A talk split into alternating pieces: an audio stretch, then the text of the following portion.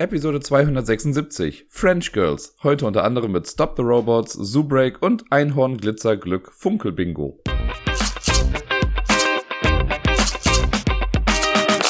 Einen wunderschönen guten Morgen wünsche ich euch. Hier ist der Dirk mit der neuesten Episode vom Ablagestapel. Es ist gerade kurz vor neun am Montagmorgen.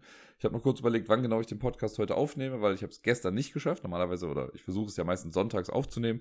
Das hat nicht funktioniert. Und dann dachte ich mir, okay, ich kann entweder etwas früher aufstehen und den Podcast aufnehmen, bevor ich zur Arbeit gehe, oder ich mache es irgendwann spät abends. Und ich wollte den Abend frei haben. Deswegen mache ich das Ganze jetzt noch, bevor ich gleich zur Arbeit gehe. Bitte wertschätzt das. Aber Seht es mir auch nach, denn ich bin in der Tat noch ein kleines bisschen müde. Aber gut, äh, letzte Woche konnte ich unverhoffterweise doch noch eine ganze Menge spielen. Ich dachte so, ja, wenn es hochkommt, komme ich vielleicht auf 5, 6 Spiele. Jetzt sind es 14 geworden insgesamt. Davon sind aber auch eine ganze Menge, was heißt, also, was heißt aber auch, es sind aber viele Kinderspiele mit dabei, was mich ja sehr freut, weil ich äh, bin gerade sehr happy, dass Miepel es sehr begrüßt, wenn wir Spiele spielen und sie sich selbst oft vors Spieleregal setzt und dann sagt, können wir das spielen, können wir das spielen, können wir das nochmal machen und so. Finde ich sehr cool. Und äh, ja, Deswegen nehme ich euch jetzt mal mit auf die Reise, die ich da letzte Woche so hinter mich gebracht habe in Sachen Spielen. Den Anfang macht ein äh, Kinderspiel, über das ich schon oder von dem ich relativ viel gesehen hatte, aber ich habe selber noch nicht gespielt und die Rede ist von Dodo. Das kam vor ein paar Jahren irgendwie raus, ist halt so ein Kinderspiel und das ist äh, im Prinzip so ein Gimmick-Game. Äh, ein Echtzeit-kooperatives Spiel, bei dem wir versuchen, ein Dodo-Ei zu retten im Prinzip. Man baut vorher so einen kleinen Turm auf in Dodo und obendrauf kommt quasi so ein Papp-Dodo, so ein Vogel, für die, die nicht wissen, was ein Dodo ist. Ähm, und dann kommt da so eine Kugel drauf, das soll das Dodo-Ei sein. Ein sehr abgefahrenes Teil, warum, da komme ich gleich zu. Und wenn man den Dodo so ein bisschen zur Seite hieft quasi, dann fängt diese Kugel an zu rollen und rollt dann so spiralförmig um den Berg runter. Im besten Fall. Das Ding ist, am Anfang ist quasi nur der erste Teil, also eine erste kleine Brücke oder so ein Steg für diese Kugel ist quasi vorgegeben. Der Rest ist noch gar nicht da. Das müssen wir erst bauen. Und da kommt dann das Spiel quasi ins Rennen. Wir haben auf dem Boden, äh, also auf dem Tisch, haben wir dann ganz viele Plättchen verdeckt liegen. Und wenn man an der Reihe ist, dann nimmt man Würfel, muss würfeln und auf diesem Würfel ist eins von sechs Symbolen drauf. Und wir müssen dann, oder die Person, die gewürfelt hat, muss dann ähm, irgend, also würfeln und dann ein Plättchen rumdrehen und hoffen, dass das Symbol, das gewürfelt wurde, auch auf dem Plättchen drauf ist. Wenn das nicht so ist, wird es einfach rumgedreht und die nächste Person ist an der Reihe. Wenn das aber stimmt, dann legt man, also wenn ich jetzt angenommen, äh, es gibt ein Seil gewürfelt habe und ich habe ein Seil aufgedeckt, dann kann ich dieses Seilplättchen nehmen und darf das auf den ersten Brückenabschnitt drauflegen. Die sind, da gibt's, äh, ich glaube, sechs Stück von vielleicht auch mehr, bin mir gerade nicht mehr ganz sicher. Äh, ich meine, es waren sechs. Die werden immer so ein bisschen größer und auf der Rückseite von diesen Abschnitten sind immer so große Felder drauf, um anzuzeigen, wie viele Materialien ich brauche, um diese Brücke quasi zu bauen oder diesen Steg. Und ich, das erste braucht, glaube ich, nur eins. So, und dann äh, wenn ich das gefunden habe, lege ich das drauf und kann dann sagen, yeah, ich habe es geschafft. Dann nimmt man den Chip. Oben auf diesem Berg gibt es so einen kleinen, wie so einen Sparbüchsen-Schlitz. Ähm, da packt man diesen Chip dann einfach rein und das, äh, diesen Steg, den ich jetzt fertig gebaut habe, den nehme ich dann und muss den dann an diesen Berg dran pappen. Da gibt es dann so vorgefertigte Stellen. Das ist mit einer Symbolik auch gekennzeichnet, damit man immer weiß, wo welcher irgendwie drankommt. Und dann ist sofort die nächste Person dran und würfelt wieder und macht das Ganze. Und man versucht, wie gesagt, diese sechs Stege zu bauen. Diese Stege werden immer größer und deswegen braucht man auch immer mehr Material, um die fertigzustellen. Äh, wir haben jetzt in der einfachen Variante gespielt. Da ist es dann so, dass man für die ersten zwei, glaube ich, jeweils nur eins braucht. Dann braucht man zwei, zweimal zwei und dann dreimal drei oder so. Oder, oder zweimal drei. Bin mir nicht mehr ganz sicher, aber es wird halt immer so ein bisschen mehr. Ganz zum Schluss, wenn man alle Stege fertig hat, dann muss man noch das Schiff, glaube ich, fertig bauen. Äh, das braucht dann in der einfachen Variante vier Symbole, die man dann irgendwie dahin packen muss. Äh, man kann das Spiel noch ein bisschen einfacher oder schwieriger gestalten, wenn man, da, es gibt so Hilfsplättchen, das sind dann so kleine inselbewohnende Figürchen, würde ich mal sagen. Also ich glaube, Kinder soll es sogar sein. Äh, die helfen einem bei dem Bau der ganzen Sachen. Und wenn man die aufdeckt, gelten die als Joker. Und man kann die Schwierigkeit anpassen, indem man vorher diese Kinder aussortiert quasi und nur mit dem Material spielt. Das Coole ist, also das alleine ist quasi das Spiel. Ne? Man muss das Ganze schaffen, bevor diese Kugel dann runtergerollt ist, also das Ei. Und jetzt mag man sich vielleicht denken, ja, okay, aber die Schwerkraft tut ja ihr Übrigstes. So eine Kugel rollt ja relativ schnell irgendwie runter. Sollte man meinen. Aber ich weiß nicht, was genau das ist. Ich finde es faszinierend. Diese Kugel, die ist irgendwie so designt, da ist irgendwas drin, dass die extrem langsam nur runterrollt. Da irgendwas ist da drin, irgendeine Unruhe, irgendein anderes Material, das so ganz langsam immer nach vorne schwappt. Also diese Kugel rollt nicht in einem Rutsch runter, sondern macht immer so ganz kleine, ja fast schon Millimeterweite Bewegungen und bleibt dann aber wieder stehen.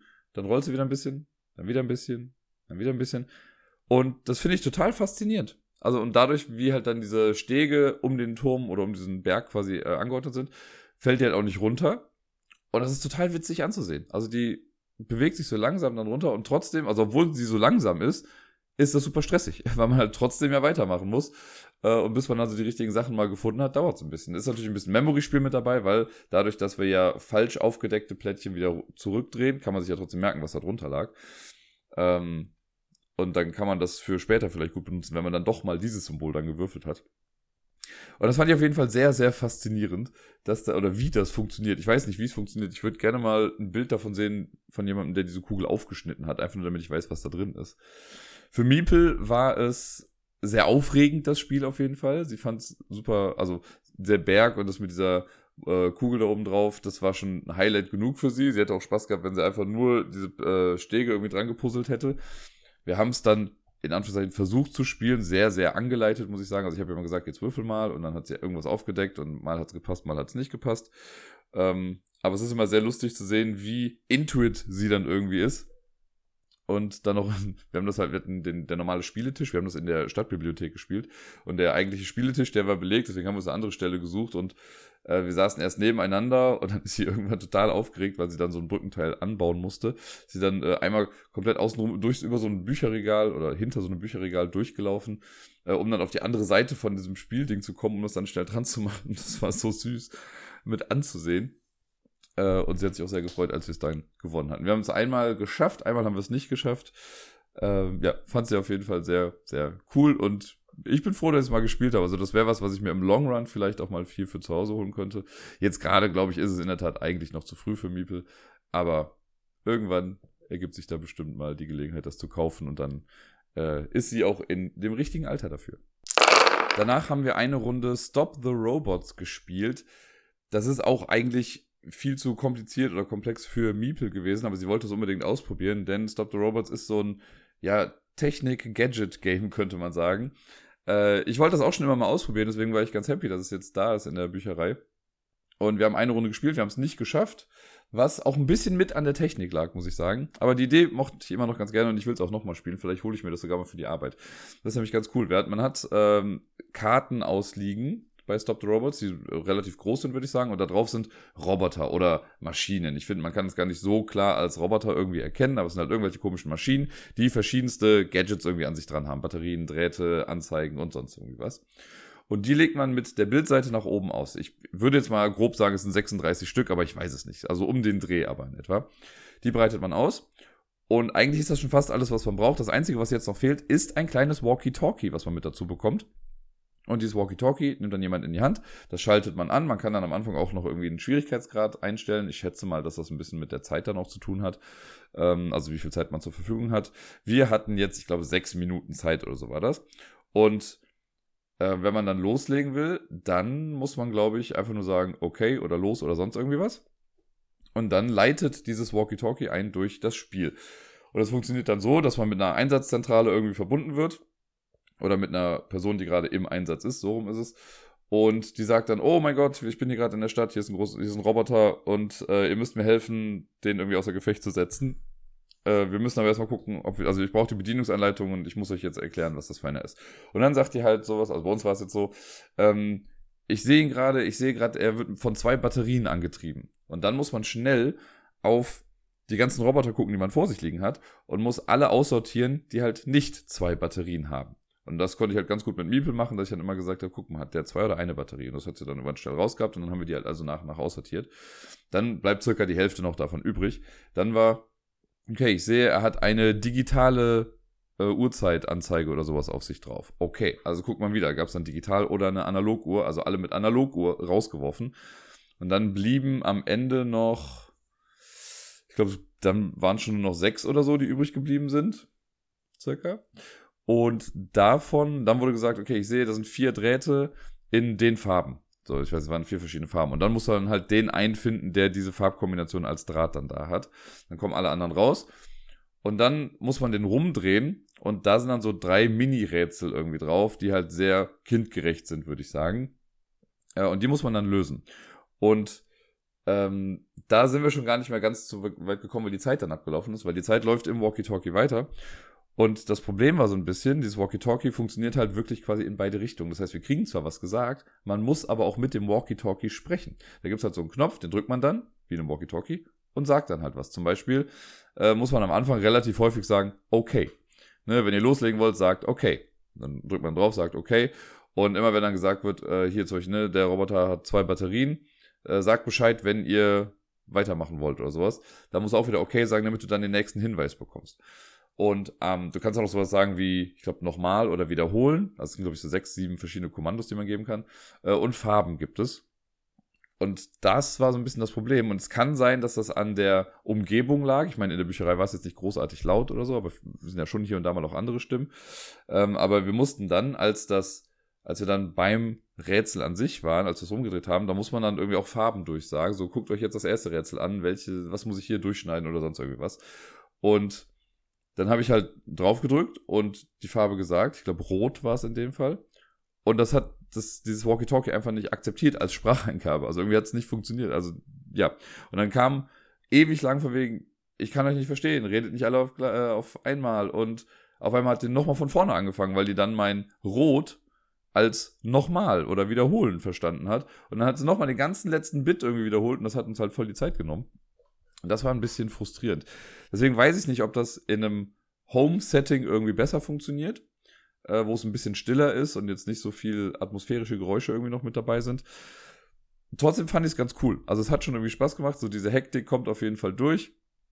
Ähm, das war bei uns war es ganz süß, weil wie gesagt, Miepel hat halt war so eher beratend äh, stand sie zur Seite und es gibt halt schon so eine Mini-Backstory. Sie hat halt dann, also diese Frau im Walkie-Talkie, die hat dann gesagt, äh, ja, der Roboter, der hat irgendwie eine Eismaschine und der möchte irgendwie alles vereisen, schnell, wir müssen uns beeilen. Und weil wir es eben halt nicht geschafft haben am Ende, hat, wird dann wie gesagt so, oh nein, mir wird auf einmal ganz kalt und oh, ich werde eingefroren und bla. Und dann hört das halt quasi auf. Und dann, als wir dann später auf dem Rückweg waren, meinte Miepel dann nur noch einmal so, Papa, die Frau ist eingefroren. Und da muss ich erst überlegen, was meint sie denn? Aber das ist Walkie-Talkie. Also es hat sie nachhaltig so ein bisschen äh, noch beschäftigt. Aber ja, ähm, ich mag ja so Sachen irgendwie auch, das ist ja so ein bisschen eine Beobachtungsgabe bei Kindern auch ein bisschen schulen, dass sie so genau auf diese ganzen Sachen gucken. Diese Rätsel sind wirklich super simpel. Eins war, setze die Reihe logisch fort und das, wer das nicht kann, also das können selbst, selbst Miepel konnte das, äh, gefühlt. Mit ein bisschen Anleitung. Also wenn man ihr das vor gibt, quasi nur nochmal ausspricht, was da alles jetzt gerade zu sehen ist. Das war so im Prinzip hier der Uhrzeiger zeigt auf 12 Uhr, 3 Uhr, 6 Uhr, was kommt wohl als nächstes. Ähm, da muss man noch nicht mal die Uhr für kennen, das kann man auch so irgendwie einigermaßen hinbekommen. Äh, eins war so ein Mini-Labyrinth und das letzte weiß ich jetzt schon gerade gar nicht mehr. Ich glaube, das war auch eine Reihenfolge von Lampen und man musste sagen, was kommt als nächstes. Also es war recht simpel. Ähm, aber ich glaube, so für zwischendurch und wie gesagt, mit diesem Echtzeitfaktor ist es schon echt ganz cool. Ähm, ja, man muss halt nur darauf achten, dass die Umgebung irgendwie mitspielt. Das letzte Spiel in der Stadtbibliothek für uns war an dem Tag Geistesblitz Junior. Davon haben wir eine, sagen wir mal, Viertelpartie gespielt. Die Zeit in der Bücherei war einfach vorbei. Die machte mal um 18 Uhr zu und wir mussten, äh, wollten dann noch ein Buch ausleihen und so, deswegen haben wir es dann quasi mal sein lassen. Ähm, es wäre sowieso ein Spiel gewesen, in dem Miepel keine große Chance gegen mich gehabt hätte. Es ist äh, ein Spiel, das ausnahmsweise mal gegeneinander ist. Also gut, wir spielen auch so immer mal wieder gegeneinander, aber an dem Tag haben wir zweimal schon kooperativ gespielt. Und äh, Geistesblitz Junior ist die Junior-Variante von Geistesblitz. Wer hätte das gedacht? Äh, Geistesblitz ist so ein Reaktionsspiel, wo man, ich glaube, fünf Gegenstände oder so in der Mitte hat, dann wird eine Karte aufgedeckt. Und auf dieser Karte sind dann die Gegenstände auch irgendwie drauf. Meistens dann, ich glaube, drei Stück. Und die haben dann aber oft die falsche Farbe. Also ne, der Geist ist eigentlich weiß, aber vielleicht ist der auf der Karte dann auf einmal blau. Der Sessel ist eigentlich blau, hier ist er jetzt auf einmal grün. Und dann gibt's aber trotzdem noch das rote Buch oder so da drauf. Und das Buch ist auch wirklich rot. Und man muss dann immer nach dem Gegenstand greifen, dessen Farbe korrekt ist. Oder ich glaube, das, was gerade fehlt. Genau, weiß ich jetzt schon gar nicht mehr, aber es ist super simpel. Äh, und dann wird es aufgedeckt und man muss schnell danach greifen. Also einfach schnell schalten. Und jetzt in der Junior-Variante ist es quasi ähnlich. Da muss man einfach immer danach greifen, was stimmt. Ich glaube, das war's. Ähm, da sind dann, es gibt vier Tiere oder vier Sachen in der Mitte. Es gibt auch wieder den Geist. Und dann gibt es irgendwie einen grünen Frosch ein, und zwei andere Tiere. ich glaube, einen rosa Vogel und einen gelben Igel oder so. Ganz sicher bin ich mir gerade nicht mehr. Äh, die werden einfach in die Mitte gestellt, dann wird eine Karte aufgedeckt und auch da, dann ist mal der Geist grau und der Frosch ist rosa, aber der Igel ist immer noch gelb und da muss man halt danach greifen. Also es ist wirklich nur ein bisschen runtergebrochen mit einem Objekt weniger, die sind ein bisschen größer, die Objekte, klar zu erkennen, welche Farben das sind, aber das Spielprinzip ist beinahe identisch, würde ich sagen. Und für Miepel war es schon ein bisschen schwierig. Sie hat zwar recht schnell immer erkannt, welche Farbe passt, aber während sie das erkannt hat, konnte ich im Prinzip schon danach greifen. Das ist so ein Spiel, also Kinder untereinander, ich glaube, dafür ist es ganz gut, aber wenn man das jetzt als Erwachsener oder als Elternteil auch halt mit seinem Kind dann irgendwie spielt, da muss man sich quasi, und das mag ich halt oft eigentlich nicht, da muss man sich selbst so ein bisschen zurücknehmen. Ähm, und das macht ja auf Dauer auch irgendwie keinen Spaß. Ich mag ja so Spiele, wo man wirklich einfach entweder miteinander spielen kann oder wo beide schon auf eine gewisse Art und Weise auch die gleiche Komponente, also die gleiche Chance haben. Komponente, wie komme ich denn da drauf? Ähm, und also da komme ich später nochmal zu einem anderen Beispiel zu. Und hier, weil es halt so ein schnelles Reaktionsspiel ist, war es jetzt erstmal kein, ja, wie soll man sagen, kein zufriedenstellendes Erlebnis für uns. Da gibt es auf jeden Fall bessere Spiele, die für Kinder geeignet sind, würde ich sagen. Dann habe ich letzte Woche ein Spiel gespielt namens Compañeros. Das ist ein kleines Kartenspiel aus dem Jahre 2011, meine ich. Und es ist bisher komplett an mir vorbeigegangen. Ich wusste gar nichts darüber. Und jetzt, wo ich es gespielt habe, kann ich sagen, ich habe nichts verpasst. Das ist äh, ja so eine Art Stichkartenspiel, könnte man sagen, aber es war irgendwie zumindest zu dritt, wir haben es zu dritt gespielt, da war es ja relativ witzlos, möchte ich sagen. Man kann es, glaube ich, bis zu fünft oder sechs spielen. Äh, und die Idee ist, es gibt so ein Kartendeck, da sind ähm, Karten drin in verschiedenen Farben. Und man nimmt immer so viele Farben mit ins Spiel, wie Personen am Spiel teilnehmen. Wir waren zu dritt, also hatten wir drei Farben drin. Äh, die Farben jeweils sind dann Kartensets von 1 bis 10. Es wird alles zusammen gemischt. Jeder, dann kommen drei Karten in die Mitte am Anfang. Und alle anderen Karten werden dann aufgeteilt unter uns. Da steht dann, um nicht irgendwelche Hinweise zu geben, sollte man die Karten auch nicht sortieren auf der Hand. Man neigt ja dazu, die nach Farben zu sortieren. Kann man machen, sollte man laut Regel nicht, aber ist eigentlich relativ wumpe. Und dann funktioniert das Spiel so. Ähm, eine Person fängt an, ich glaube, die älteste Person war es jetzt in dem Fall, und man spielt eine Karte aus. Und im Prinzip spielt jeder eine Karte aus und dann guckt man am Ende, wer hat den Stich gewonnen. Und das funktioniert so, generell gewinnt die höchste Zahl. Also wenn ich jetzt irgendwie eine schwarze 9 spiele, nächste Person spielt eine grüne 7 und dann eine blaue 4 oder so, dann habe ich klar gewonnen und dann bekomme ich die also darf ich mir aus der Mitte eine Karte aussuchen und die Karten, die in der Mitte sind, das sind quasi Siegpunktkarten, die dann gesondert auf den Stapel quasi kommen. Bei mir ist auf meinen Siegpunktstapel. Und das macht man dann in der Reihenfolge, wie halt gewonnen wird. Also ich habe dann als erstes, darf man dann zuerst was aussuchen, äh, dann die grüne 7 war es, dann könnte als nächstes gehen und dann die blaue 4. Nimmt sich dann die letzte Karte. Sollten in der Mitte aber auch Karten von, also Karten der gleichen Farbe sein. Ich musste kurz überlegen, wie ich das hier formulieren möchte. Karten der gleichen Farbe sein. Zum Beispiel, da liegen jetzt zwei grüne und eine blaue Karte. Dann dürfte ich auch einfach sagen, ich nehme grün und nehme alle grünen Karten, die da liegen. Die zweite Person nimmt dann noch die letzte blaue Karte und die Person, die als letztes rankommt, hat gar nichts mehr zum Beispiel. Das geht auch. Die Karten, die wir ausgespielt haben, diese Runde, die kommen dann wieder in die Mitte und sind die Siegpunktkarten für die nächste Runde. Soweit, so gut. Das funktioniert soweit ganz okay. Ähm, Ne? Das heißt, alle Karten haben immer irgendwie eine Aufgabe. Entweder sind sie auf der Hand oder sie sind in der Mitte als Auslage oder sie sind gerade in den Siegpunktstapeln drin. Und der Clou an der Geschichte ist jetzt, weil das alleine wäre ja relativ lame, der Clou ist jetzt, wenn man, wenn beim Ausspielen gleiche Farben gespielt werden, werden diese Werte zusammengerechnet. Wenn ich jetzt also, ne, bleiben wir bei dem Beispiel, ich spiele eine schwarze 10, dann kommt eine grüne 7 und die nächste Person spielt dann eine grüne 8 zum Beispiel, was ja nicht über meine 10 drüber geht, dann zählen aber grün zusammen, also die 7 und die 8 sind dann 15, das heißt grün gewinnt den Stich und dann wird innerhalb dieser Farbe geguckt, wer hat den höheren Wert gespielt. Und dann wäre es jetzt so, dass dann die, äh, ne, die Person, die die grüne 8 gespielt hat, dürfte dann zuerst auswählen, dann die mit der grünen 7. Und bei meinem Beispiel eben, wenn ich jetzt sage, es waren zwei grüne und eine blaue Karte, da würde ich mit meiner schwarzen 10 gar nichts mehr bekommen, was natürlich super schade ist. Und dann kommen diese hohen Karten quasi in die Mitte und darüber spielt man dann, also in der nächsten Runde. Und das macht man dann so lange, bis alle Karten gespielt sind. Das klingt alles, also als wir es gelesen hatten, klang das alles eigentlich ganz okay. Aber wir haben einfach gemerkt, dass das super spannungsarm ist, das Spiel, weil es irgendwie, ja, es, also es ist relativ offensichtlich manchmal oder so die einzige die ersten beiden Personen entscheiden quasi, wie es ausgeht. Wenn ich als erste Person eine niedrige Zahl spiele, weiß ich sowieso schon, okay, ich werde da wahrscheinlich nichts gewinnen. Oder ich spiele was Hohes aus und dann werden sich die anderen beiden gegen mich verbünden vielleicht. Also es gibt immer so, keine Ahnung, da gab es keine große Überraschung in diesem Spiel, fand ich. Und auch bei der Auswahl in der Mitte, es ist halt immer offensichtlich, was genommen wird. Weil natürlich nimmst du das, was dir die meisten Siegpunkte irgendwie bringt. Wenn da jetzt eine, in meinem Beispiel hatte ich ja eben gesagt, da sind zwei grüne und eine blaue Karte. Ne? Wenn es jetzt, ich sag mal, grün 1, grün 4 oder blau 10 ist, klar nehme ich dann blau 10. Wenn jetzt aber die grüne 10, die grüne 7 und die blaue 8 da liegt, ja, dann nehme ich trotzdem grün, weil es sind ja 17 Punkte. Also irgendwie, da ist es ist einfach nicht spannend. So, und da spielst du halt dann irgendwie einfach runter und dann zählt man am Ende die Punkte und wer die meisten Punkte hat, hat gewonnen. Das, also zum einen ist das Spielprinzip, also das, ja, kommen so keine Emotionen irgendwie auf. Und ich muss sagen, ich finde die grafische Gestaltung einfach so unfassbar langweilig. Ähm, da wird irgendwie eine, also keine Ahnung, auf dem Cover sind Erdmännchen drauf, die an irgendeinem Schwein vorbei wollen. So ganz habe ich es nicht verstanden. Ähm, und auf den Karten selbst, also jede Karte sieht quasi gleich aus, ist nur farblich ein bisschen anders gestaltet. Auf jeder Karte ist einfach komplett weißer Hintergrund. Es ist eins dieser komischen Erdmännchen da drauf mit einem Schild in der Hand, wo dann die Zahl draufsteht.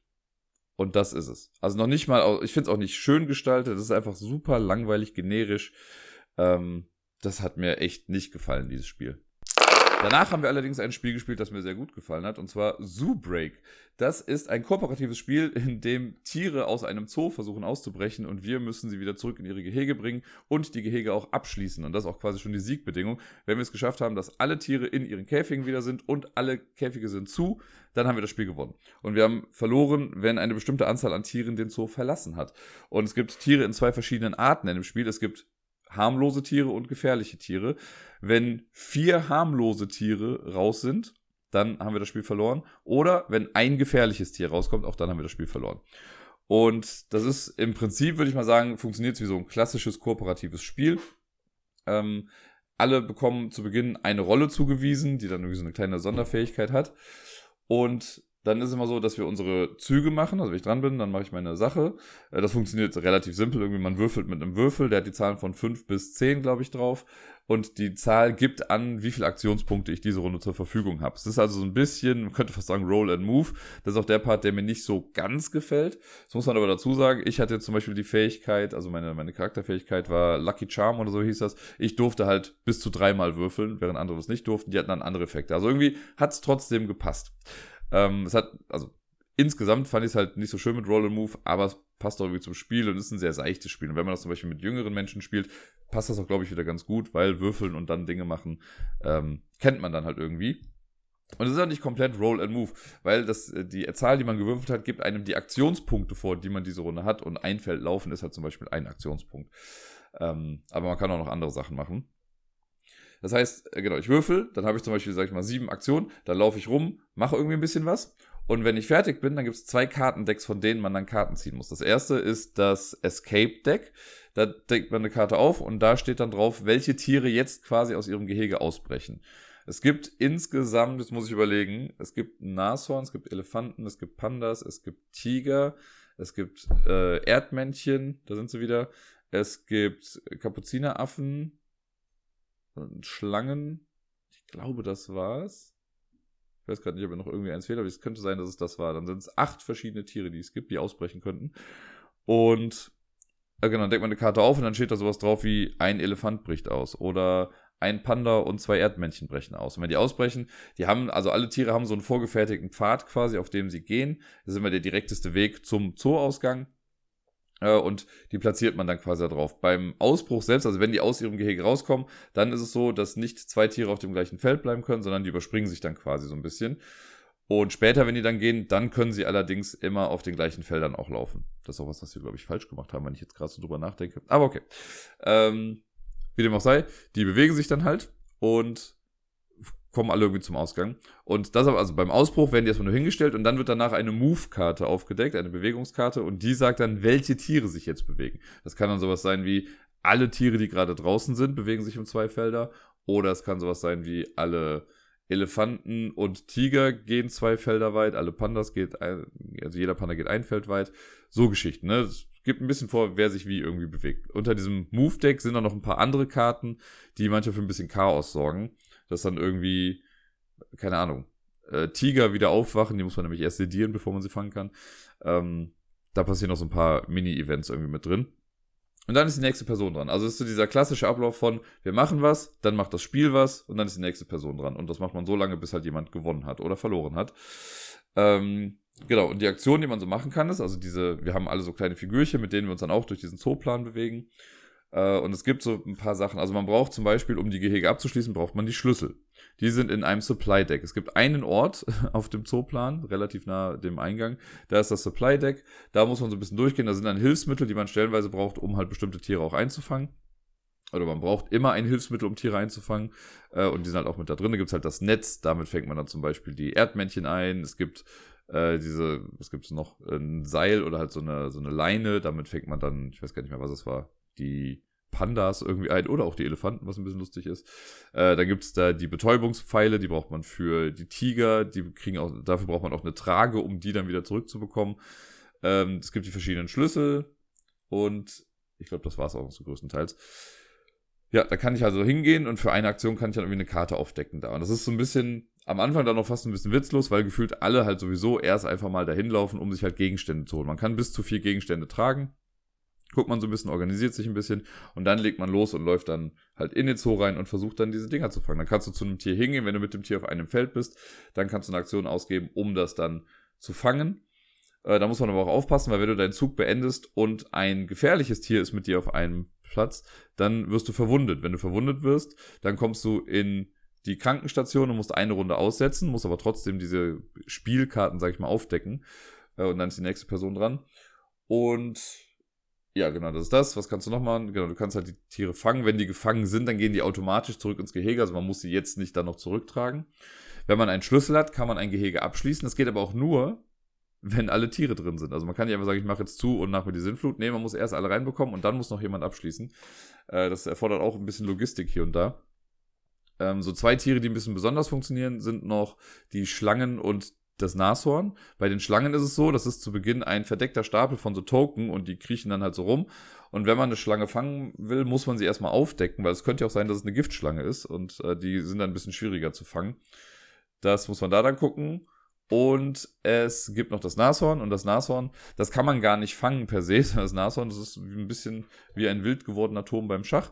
Ähm, so, wenn immer, wenn das rauskommt, dann läuft das einmal quer durch den Zoo. Das befindet sich quasi direkt irgendwie am Eingang. Dann läuft das einmal auf die eine Seite vom Zoo und wenn das nochmal irgendwann aufgedeckt wird, dann läuft es wieder zurück ins Gehege rein. Also es läuft immer aus dem Gehege raus, ins Gehege rein. Und man muss halt dann den Moment abpassen, um das einzusperren, wenn es gerade drin ist. Aber man kann es so irgendwie nicht fangen. Ja, und so laufen wir halt rum und gucken, wer macht was. Äh, wie gesagt, man würfelt immer für seine Aktion. Wir hatten jetzt noch zwei andere Fähigkeiten. Wir hatten den, ich weiß gar nicht, wie genau das dann hieß, den Tough Guy oder sowas. Bei dem war die Fähigkeit, dass er nicht verletzt werden konnte, unter keinen Umständen. Das heißt, er hat sich um die Schlangen gekümmert und so, weil da gibt es auch diese Giftschlangen und das ist ihm dann quasi egal. Ähm, und wir hatten noch äh, den Gärtner slash die Gärtnerin. Es gibt so grüne Felder auf dem Feld, da kann man eigentlich nicht durchlaufen, aber die Gärtnerin kann da durchlaufen. So, das ist die Fähigkeit. Es gibt noch zwei andere, da kann man angrenzend Tiere fangen und noch irgendwas anderes. Ja, und das spielt sich relativ flott irgendwie runter, ist echt süß gemacht, das hat echt schönes Material. Der Plan könnte ein bisschen aufregender gestaltet sein, der ist relativ generisch, aber ich finde so diese Holzfigürchen für die Tiere, die sind echt cool. Und das ist ein ganz netter Spielfluss. Und ich fand es ein bisschen beeindruckend, weil man ist das ja irgendwie gewohnt bei diesen kooperativen Spielen aller Pandemie, dass die, je länger es geht, dann aber doch auch immer ein bisschen schwieriger werden, ne? dass so diese, die Gefahr immer bedrohlicher wird. Und hier ist es lustigerweise andersrum. Denn sobald wir Tiere eingesperrt haben, sind sie halt auch weg. Das heißt, es werden nach und nach immer weniger Gefahren für uns, weil da wird zum Beispiel halt so eine Escape-Karte aufgedeckt. Und dann wird gesagt, also es hatten wir hatten Glück, dass wir relativ zu Beginn schon die Affen eingesperrt hatten. Ich glaube, direkt im ersten oder zweiten Zug oder in der ersten oder zweiten Runde waren die Affen eingesperrt. Es war noch nicht ein Affe draußen. Das heißt, jetzt, wo das Gehege abgeschlossen war, immer wenn Affen ausbrechen sollten, kamen die halt nicht. So, und das hat uns super viel Zeit gespart. Und so ist das halt auch, wenn du dann später die Tiger eingesperrt hast. So, dann kommen die halt einfach nicht mehr. Ne? Und am Ende hatten wir dann, glaube ich, nur noch die, ich glaube, das letzte, was wir abgeschlossen hatten, waren dann die Elefanten. Und das war dann relativ simpel. Das ist so mittendrin gibt es dann mal so einen Moment, wo es relativ viel ist, wo viele Tiere sich auf den Weg machen Richtung Zooausgang. Und uns ist auch ein Erdmännchen abhanden gekommen. Aber ansonsten wird es hinten raus echt ein bisschen simpler. Was aber auch ist ja ganz nett. Irgendwie, man merkt so ein bisschen, dass man so diesen Erfolgsmoment hat.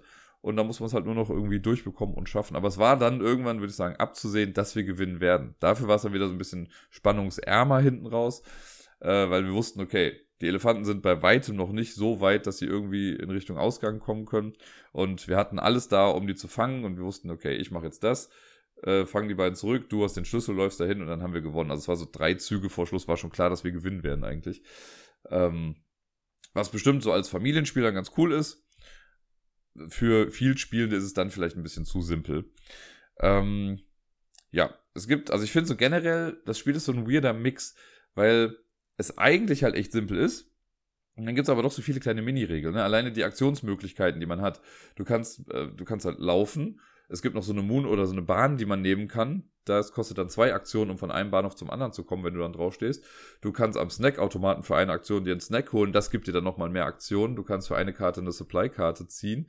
Du kannst für also jedes Tier hat eine andere ähm, Aktionspunktezahl, um es zu fangen. Ne? Ein Erdmännchen braucht irgendwie ein, eine Aktion, um es zu fangen. Für einen Elefanten brauchst du schon irgendwie drei. Das Abschließen kostet drei Aktionen. Um einen Tiger zu fangen, musst du ihn halt erst sedieren für zwei Aktionen und fangen für zwei Aktionen. Bei den Schlangen kostet das Aufdecken eins und das Fangen nochmal eins. Also alles so relativ viele Sachen, die es irgendwie gibt. Und ja auch viele Möglichkeiten, was irgendwie alles passieren kann. Da muss er erst hier eine Karte aufdecken, die bewegen sich. Beim Ausbruch sind sie erst nacheinander. Wenn sie sich später bewegen, können sie aber doch auf den gleichen Feldern gehen. Was zählt jetzt aber noch als Ausbruch und wo fängt das andere an? Da gibt es einen Brunnen in der Mitte, blockt der die Line of Sight für die Tranquilizer Darts. Also es sind schon viele kleine Sachen dabei, die dann irgendwie nicht so ganz stimmig sind. Das Regelwerk war jetzt auch nicht so super gut geschrieben. Wenn man da dann aber einmal durchkommt irgendwie, dann steckt dahinter ein ganz gutes Spiel. Ich glaube, da müsste einfach nochmal eine gute Redaktion irgendwie drüber gucken. Und dann könnte das echt ein sehr, sehr süßes Spiel sein. Also ich hoffe, dass ich es nochmal irgendwann spielen kann. Und äh, bis dahin bleibt es mir aber auf jeden Fall insgesamt positiv in Erinnerung. Ein Spiel, das ich letztes Jahr auf der Messe bekommen habe und danach auch echt gerne gespielt habe, größtenteils solo sogar, war ja Finding Atlantis. Das habe ich jetzt seitdem aber schon echt lange nicht mehr gespielt. Deswegen war ich ganz happy, dass ich letzte Woche doch nochmal dazu gekommen bin, eine Runde zu spielen. Mit äh, zwei Personen, die es vorher noch nicht gespielt hatten. Deswegen habe ich das Spiel dann so ein bisschen erklärt. Und ich war erneut wieder erstaunt, wie gut diese Technik in diesem Spiel funktioniert. Für die, die äh, das gar nicht mehr einordnen können, Finding Atlantis ist ein äh, kompetitives Deduktionsspiel im Prinzip. Wir haben alle so ein kleines Blatt vor uns, da ist ein Raster drauf. Wir haben die kleine Variante gespielt mit einem 6x6 Raster. Und irgendwo in diesem Raster befindet sich Atlantis. Atlantis besteht aus vier zusammenhängenden Feldern, die aber auch diagonal angrenzend sein könnten. Das sind vier Felder. Und die muss man alle finden. Und um das Spiel zu gewinnen, musst du dann quasi sagen, so, ich, also da muss man eins dieser Felder quasi nochmal bewusst erforschen und dann sagen, ich weiß auch, wo die anderen Felder sind. Und wenn man das dann der App, mit der man spielt, äh, richtig sagt, dann hat man gewonnen und ansonsten halt eben nicht, dann machen die anderen noch ein bisschen weiter. Äh, also man ist nicht aus dem Spiel raus, aber man wird dann irgendwo hingeschleudert und muss dann erst wieder zurückkommen. Und äh, genau, da gibt es so ein Logikrätsel hinter. Also alle, es gibt auch noch so vier Artefakte, die versteckt sind. Das sind so Gegenstände, die man ziehen kann. Es gibt also vier Artefakte, vier Atlantisfelder. Und sowohl Artefakt als auch Atlantisfeld befinden sich immer auf Seebergen. Und bei den Seebergen, also beziehungsweise diese Sachen, die man finden kann, Artefakte und Atlantis, sind auf Seebergen, die orthogonal angrenzend jeweils auch komplett von Seebergen umringt sind. Ja, also jedes Atlantisfeld hat oben, unten, links und rechts auch einen Seeberg. Wenn es kein Seeberg, also wenn da kein Seeberg ist, dann wäre es eine Tiefe. Und man weiß, neben einer Tiefe kann halt kein Artefakt oder auch kein äh, Atlantisfeld sein. Und das ist so ein bisschen die, sag ich mal, die Grundregel dieses Rätsels und das muss man versuchen zu lösen. Und das funktioniert so, dass wir, äh, jede Person hat ein eigenes Kartendeck. Man legt ein Handy in die Mitte, macht da am Anfang so ein paar Setup-Sachen. Und im Prinzip, wenn man dran ist, hat man zwei Aktionen. Und diese Aktionen äußern sich dann so, dass wir eine Handkarte nehmen, die mit der Rückseite über das Handy halten, über die Handykamera.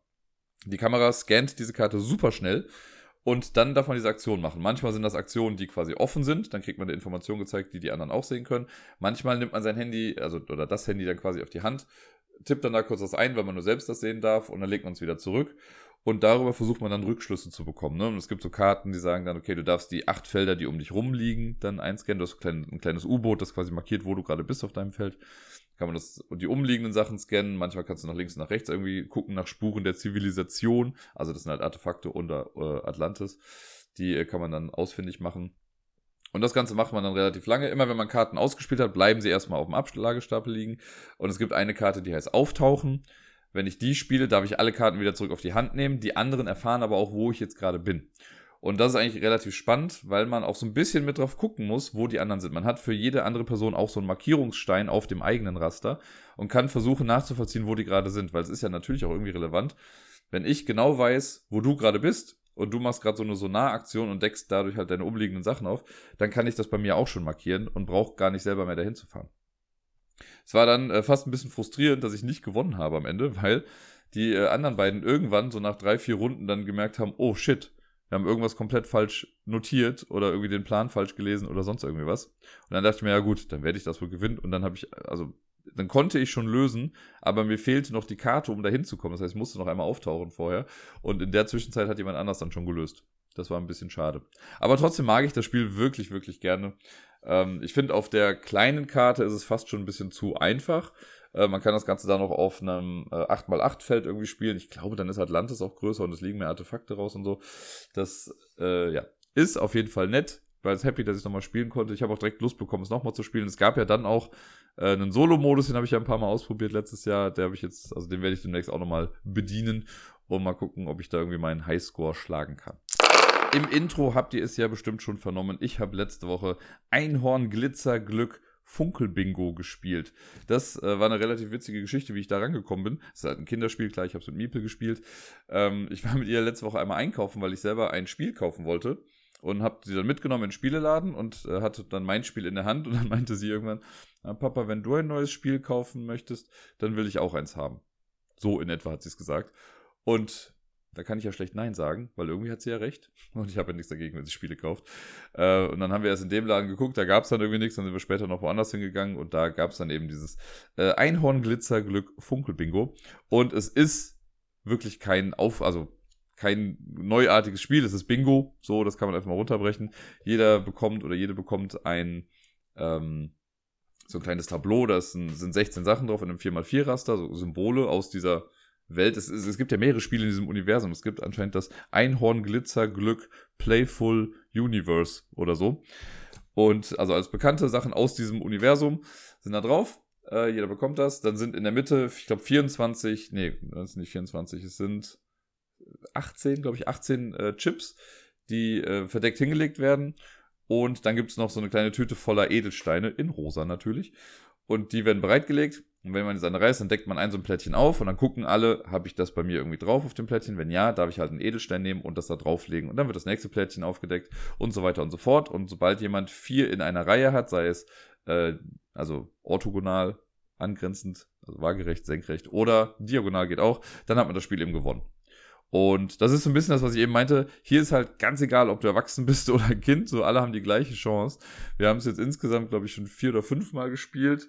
Äh, davon viermal, nee, dreimal zu zweit und dann nochmal zweimal mit Miepels Stofftieren, die einfach auch mitgespielt haben, weil in dem Spiel ist es ja eigentlich relativ latte, äh, weil man hat ja so null Entscheidungsgewalt. Ne? Es wird einfach nur aufgedeckt und dann legt man was hin. Für Miepel ist das super, die hat da richtig Spaß dran gehabt und die hat auch instant verstanden, was man machen muss. Das Einzige, was sie noch nicht so ganz raus hatte, ist zu erkennen, wann sie gewonnen hat oder wann jemand gewonnen hat.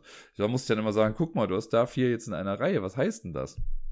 Beim ersten Mal kam sowas wie, das sieht schön aus. Ja, auch, aber du hast auch gewonnen. Und äh, das mag ich aber ganz gerne, weil das ist was, was sie theoretisch jetzt schon auch alleine spielen kann. Ne? Also, wenn sie das noch ein bisschen mehr rausbekommt, mit zu sehen, dass man auch gewonnen hat, dann wäre es schon perfekt. Aber die ganzen Abläufe, dafür braucht sie mich eigentlich nicht. Ne? Aufdecken und einen Edelstein drauflegen. Man muss, manchmal muss ich so ein bisschen dann drauf fokussieren und sagen, ne, guck mal, hast du das Symbol, so dass sie dann noch mal genau nachguckt. Das ist jetzt vielleicht weiß nicht, zwei, dreimal insgesamt vorgekommen, dass sie gesagt hat, sie hat ein Symbol nicht, obwohl ich dann schon gesehen habe, dass sie es auf ihrer Tafel dann noch drauf hat. So, dann habe ich gesagt, guck doch nochmal genauer da. Äh, und dann klappt das eigentlich auch. Ich bin mir sicher, dass wir diese Spiele in der nächsten Zeit ein bisschen häufiger spielen. Also macht euch drauf gefasst, das wird ja euch auch ein bisschen beeinflussen hier. Oder nicht beeinflussen, aber naja, ihr werdet es ja ein bisschen abbekommen, sagen wir mal so.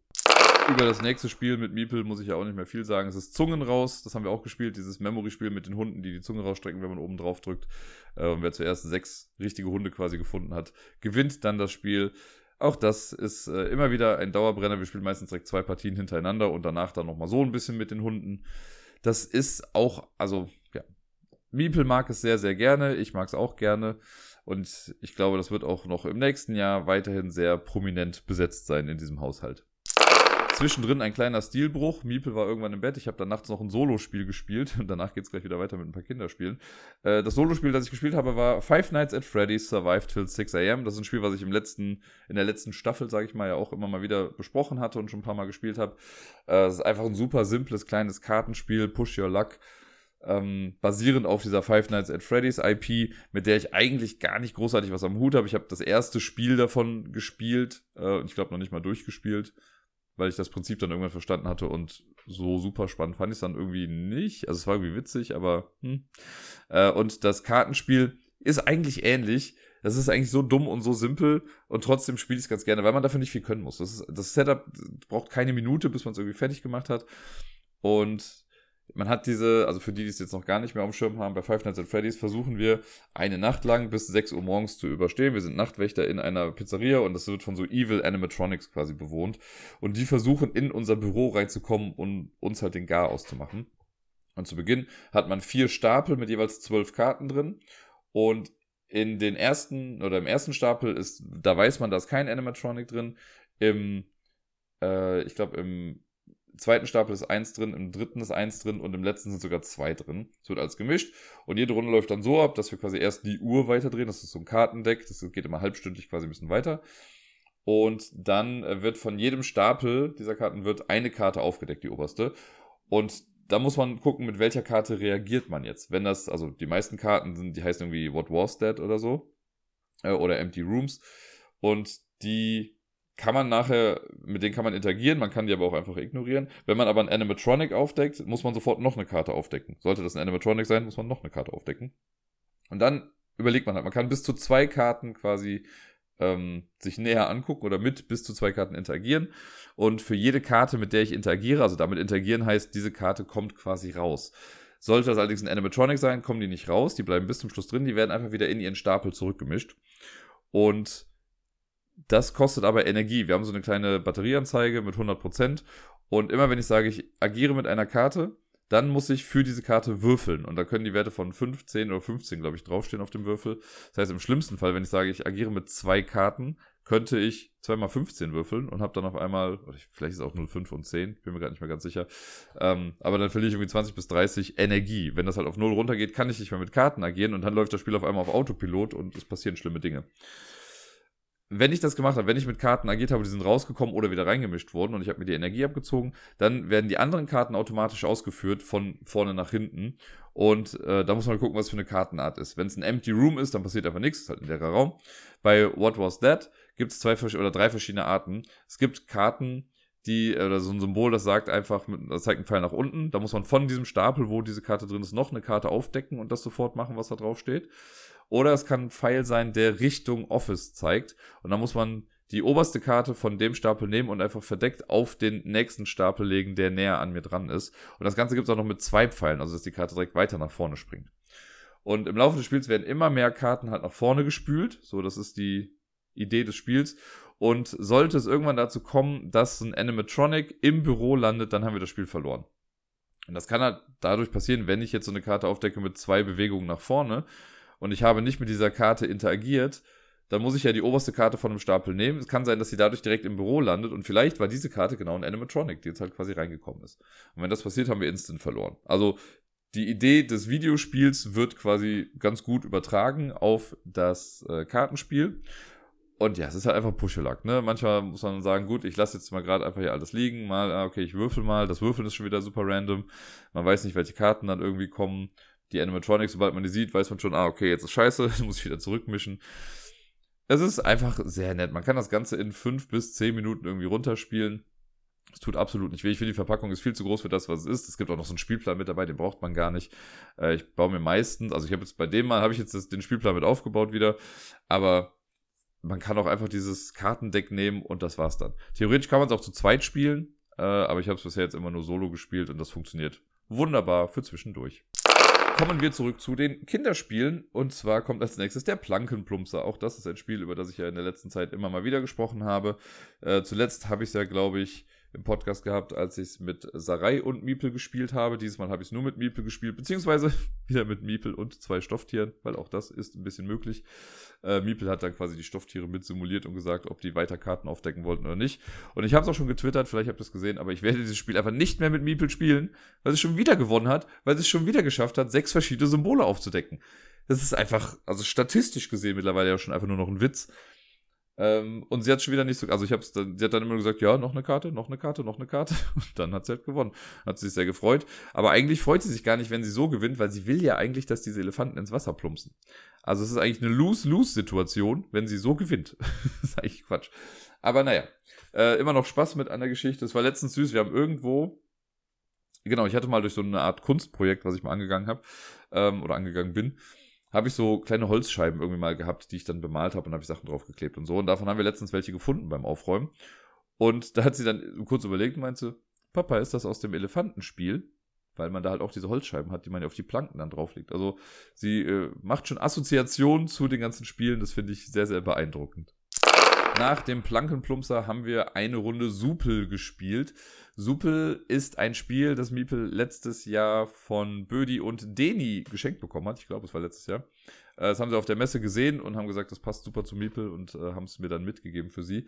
Und es ist im Prinzip sowas wie Tier auf Tier, falls ihr das kennt von Haber. Also man muss Tiere aufeinander stapeln. Hier haben die Tiere alle so eine Blockoptik und das sieht aber stellenweise echt ganz süß aus. Ähm, und die grundlegende Idee ist eigentlich, dass wenn man am Zug ist, dann deckt man eine Karte auf, da ist dann ein Tier drauf und das muss man dann halt auf diesen Turm stapeln und da gibt es auch später noch eine Punktewertung und was weiß ich nicht was. Wir haben es einfach so gespielt, kooperativ, wir haben nach und nach diese Tierkarten aufgedeckt und immer wenn ein Tier aufgedeckt wurde, haben wir das halt versucht in den Turm mit einzubauen, haben einfach geguckt, wie hoch kommen wir denn mit dem Turm oder schaffen wir es, alle Tiere zu verbauen, ähm, bevor der Turm irgendwie einstürzt. Das war äh, spaßig, wobei es ab einem gewissen Level war es dann nur so, dass Miepel mir die Tiere einfach immer in die Hand gedrückt hat und ich sollte es dann machen und sie hat dann nur mitgefiebert. Manchmal ist es ganz süß. Äh, dann will sie es nicht selbst machen, möchte aber trotzdem Teil davon sein und dann habe ich zwar das Tier in der Hand, aber sie hat dann ihre Hand quasi so mit auf meinem Handgelenk und ist so dann irgendwie mit dabei. Das finde ich immer relativ süß. Das gibt es auch, keine Ahnung, auch manchmal, wenn wir zusammen kochen oder sowas und ich dann sage, nee, hier, das ist zu heiß, dann fasst sie trotzdem den Arm irgendwie mit an, um irgendwie diese Bewegung mitzumachen und äh, das, ja, da geht mir das Herz immer ein bisschen auf. Das finde ich sehr, sehr knuffig. Jetzt kommen wir zum letzten Kinderspiel aus dieser Woche und das ist auch ein Spiel, über das ich jetzt nicht mehr viel Neues äh, sagen kann. Wir haben auch nochmal eine Partie Mysterium Kids gespielt und dieses Mal war es ganz süß. Also wir hatten es beim letzten Mal ja so gespielt, dass Miepel irgendwie komplett Geist war. Dieses Mal wollte sie es wieder abwechselnd machen und ja, was soll ich sagen, es hat wieder echt gut funktioniert. Ich habe dieses Mal äh, mehr drauf geachtet, auch die Augen wirklich zuzumachen bei den ganzen äh, Sachen, wenn sie Geräusche gemacht hat. Das hat dann auch mal dazu geführt, dass ich es nicht ganz rausbekommen habe, aber alles in allem war es wieder ein toller Erfolg und äh, ja, es ist, es ist wirklich gut. Also es hat diese Auszeichnung zum Kinderspiel des Jahres auf jeden Fall verdient, würde ich sagen. Denn ich mag dieses Prinzip einfach total gerne. Das ist sehr engaging, sehr auffordernd und man hat auch einen Lerneffekt. Also ne, man kriegt ja so nach und nach mehr Geräusche irgendwie mit. Und ich, das Einzige, was bei Meeple jetzt ja noch zum vollständigen Spiel quasi fehlt, ist im Prinzip die Sache mit den Zahlenchips. Ne? Weil es ist ja eigentlich so gedacht, dass fünf Karten ausliegen und dann äh, zieht die Person, die den Geist spielt, zieht quasi einen Chip verdeckt und da steht eine Zahl drauf und das ist dann das Geräusch, was man machen soll. Und ich lasse es Meeple ja gerade immer noch frei. Ich sage ihr immer, sie soll sich die Karten angucken und dann darf sie sich für eins entscheiden und das soll sie dann machen und das versuche ich dann zu erraten. Und das klappt wunderbar so. Ähm, ich glaube, dann irgendwann in, weiß nicht, vielleicht einem halben Jahr oder so, könnte man dann mal versuchen zu switchen, dass sie dann sich die Zahlenchips anguckt und dann das Geräusch macht. Beim nächsten Spiel bin ich mir mittlerweile gar nicht mehr so sicher, ob ich da nicht vielleicht in Anführungszeichen was Illegales erworben habe. Denn ich habe am Wochenende den neuesten Echoes-Fall gekauft und auch zusammen mit Sarai dann gespielt. Und ja, ich war, also ich habe anfangs gar nichts davon mitbekommen, A, dass es überhaupt einen neuen Fall geben soll. Und jetzt habe ich, nachdem ich dann auf Twitter auch was gepostet hatte dazu, habe ich dann gesehen, dass ein paar Leute meinten so, hä, der ist schon draußen. Ich dachte, der soll aus der Messe rauskommen oder erst später oder sonst wie. Und da habe ich mir erst nichts bei gedacht, aber dann habe ich nochmal so gedacht, hm, komisch ist es schon, weil ich das halt auch so gar nicht auf dem Schirm hatte. Und dann habe ich jetzt mal nachgeguckt und in der Tat steht online überall, dass der erst ab September verfügbar sein wird. Deswegen weiß ich nicht, ob der Spieleladen den nicht vielleicht ein bisschen vorschnell rausgehauen hat und es vielleicht noch gar nicht durfte. Oder sie haben halt einfach Glück gehabt und der war früher da. Aber manchmal gibt es das ja so, dass es so eine Art Embargo dafür gibt, dass die erst ab einem gewissen Datum irgendwie rauskommen dürfen. Wie dem auch sei. ich habe es jetzt Fair and Square quasi gekauft und wir haben es schon gespielt. Also, hier, weltexklusiv, äh, meine Eindrücke zum neuesten Echoes-Fall, Draculas Erbe. Ja, ich werde natürlich nichts spoilen. Ähm, das würde ja ein bisschen den Spaß wegnehmen. So, es ist jetzt mittlerweile der, es ist jetzt der sechste Fall schon gewesen, ich glaube, oder der siebte. Kurz überlegen, es gab die drei Initialdinger. Tänzerin, Mikrochip, das andere, das mir gerade nicht einfallen möchte. Und dann gab es noch danach irgendwie den, den Ring, die Violine, diesen unfassbar, ja, diesen Mord auf Ex-Dingsbums, den ich ein bisschen schwierig dann fand. Ähm, also nicht schwierig im Sinne von, der Fall war schwierig, sondern die, äh, die Umstände, nennen wir es mal so. Und ich glaube, dann ist das jetzt schon der nächste. Das könnte der siebte sein, aber ich bin mir nicht ganz sicher. Äh, Draculas Erbe. Es ist ein Fall, der schon, sag ich mal, eher im fantastischen Genre anzusiedeln ist, was der Titel ja vielleicht schon suggeriert. Und ansonsten, ähm, es gibt ja immer so eine Schwierigkeitsangabe, da steht drei von fünf.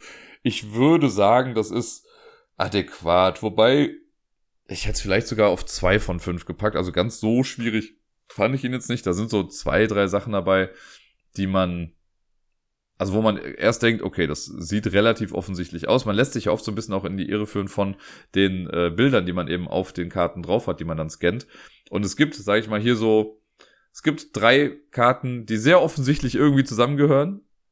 Und äh, ja, mehr sage ich dazu mal nicht. Aber es war, ja, es war cool. Es hat Spaß gemacht. Man kann hier und da so ein bisschen knobeln und ein bisschen was überlegen. Und wir hatten dann, würde ich aber sagen, insgesamt die Lösung recht flott. Es ist von der Geschichte her finde ich es echt cool. Es ist nicht meine Lieblingsgeschichte. Ich fand ja immer noch, dass die Tänzerin super ist und der, den Ring fand ich gut. Die Violine fand ich auch echt klasse. Ähm, ich würde sagen, das reiht sich da irgendwo mit ein. Also schon so von, also auf jeden Fall in der oberen Hälfte de, des Genres äh, und ja, vielleicht sogar in den Top 3 gerade weil ich aber auch ein Fable habe für so eine Art von Geschichten. Ich kann jetzt halt nicht mehr dazu sagen, weil sonst würde ich, würde ich irgendwie spoilen. Aber ich, ja, es hat mir sehr gut gefallen und ähm, bin mal sehr gespannt, was da noch alles kommt in der Echoes-Reihe. Da gibt es ja auf jeden Fall noch viel Potenzial, das kann man, glaube ich, noch sehr, sehr ausreizen damit komme ich jetzt zum letzten Spiel, das wir letzte Woche gespielt haben. Und das ist Quiz Caraldos Pubquiz fast unlösbare Bilderrätsel. Das habe ich mit Sarai gespielt und die Idee oder die Geschichte der, ist ganz lustig. Mir wurde das Spiel nämlich vor ungefähr drei Monaten oder so, als wir in Köln mal dieses nominierten Spielen hatten, da wurde mir das schon mal empfohlen. Da kam jemand zu mir und hat mir das dann gezeigt und meinte so, hier auch für dein Pubquiz und so, müsste doch eigentlich total dein Ding sein. Und da hatte ich es dann so ein bisschen im Kopf, aber gar nicht mehr großartig danach dann drüber nachgedacht.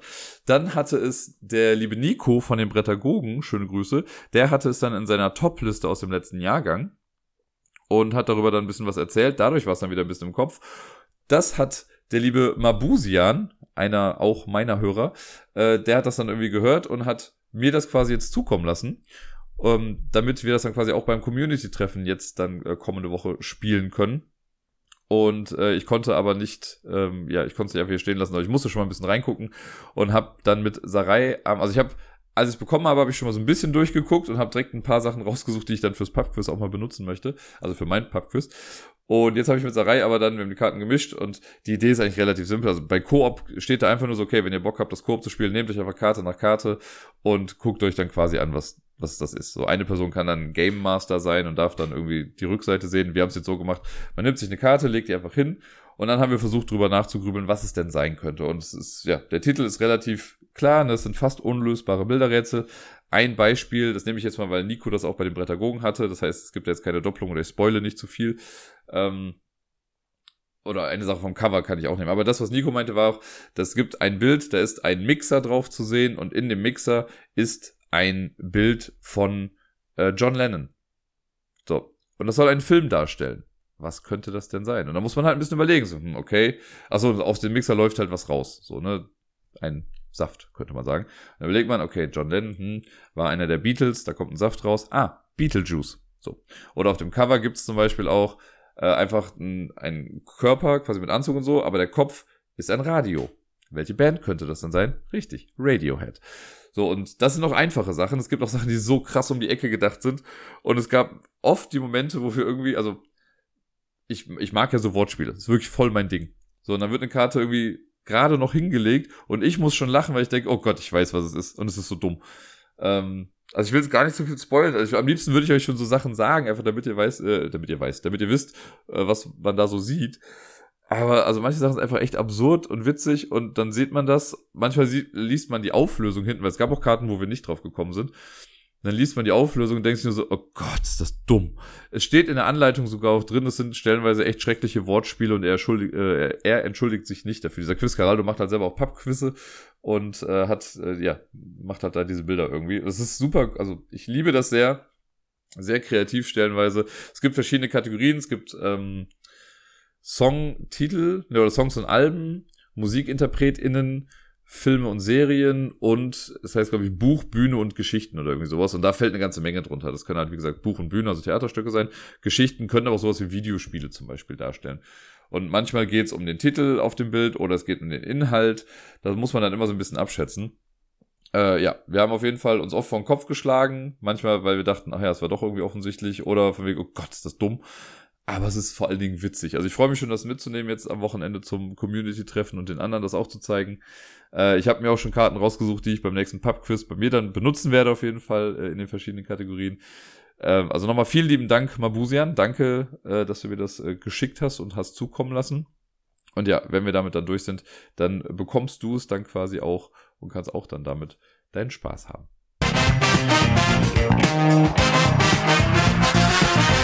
In der heutigen Top 10 Liste befasse ich mich mal mit Malspielen. Also Spiele, in denen irgendwie gemalt oder gezeichnet wird. Und ich habe versucht, oder das heißt, ich habe versucht, ich habe sogar geschafft, würde ich mal behaupten, auf Roll and Write Spiele oder Roll and Draw Spiele oder so zu verzichten, weil man könnte ja auch sagen, ja, beim Kartografen malt man ja auch Sachen aus ähm, oder bei Railroad Inc. wird ja auch irgendwas eingezeichnet. Sowas habe ich jetzt mal rausgenommen, aber es sind stellenweise trotzdem auch Spiele, in denen man jetzt nicht große Bilder zeichnet, sondern manchmal einfach Linien malt oder sowas. Also das, da war ich schon sehr liberal, äh, was das angeht. Aber mir war wichtig, dass keine Roll and Rides mit dabei sind. Aber ich wollte mal gucken, was gibt's denn da alles so. Als ich das Thema fest hatte für mich, war dann auch relativ schon klar, was auf Platz eins sein wird. Und der Rest hat sich dann so nach und nach gefügt. Äh, ich bin da so ein bisschen drauf gekommen auf das Thema, weil ich mit Miepel recht kreativ war. Die Woche, da komme ich nachher dann im Umsonst so nochmal zu. Aber das war so ein bisschen der Auslöser. Äh, ich da gedacht habe, okay, ich habe viel gemalt jetzt äh, in den letzten Tagen. Gucken wir doch mal, was so für Spiele gibt, wo das vielleicht auch geschieht. Auf Platz 10. Die Reihenfolge war übrigens relativ schwierig und eine Honorable Mention habe ich da noch, äh, nämlich Montagsmaler. Was jetzt nicht per se einfach ein Brettspiel ist, das gibt's ja in verschiedensten Variationen, das gibt's ja auch bei Activity und sonst irgendwas, aber ich liebe Montagsmaler. Ich mag das einfach so gerne, wenn man im besten Fall noch an einem Flipchart irgendwie steht und Sachen malt und die anderen müssen es erraten. Es ist einfach ein Traum. Es sind einfach schon so legendäre Sachen dabei entstanden. Ähm, ja, einfach immer wieder toll. Auf Platz 10 in meiner Top 10 Liste habe ich Doodle Rush. Ich muss gestehen, ich habe das Spiel nur einmal bisher gespielt, das war auf einer Messe, aber ich denke da immer noch mal wieder drüber nach, weil ich es eigentlich ganz cool fand.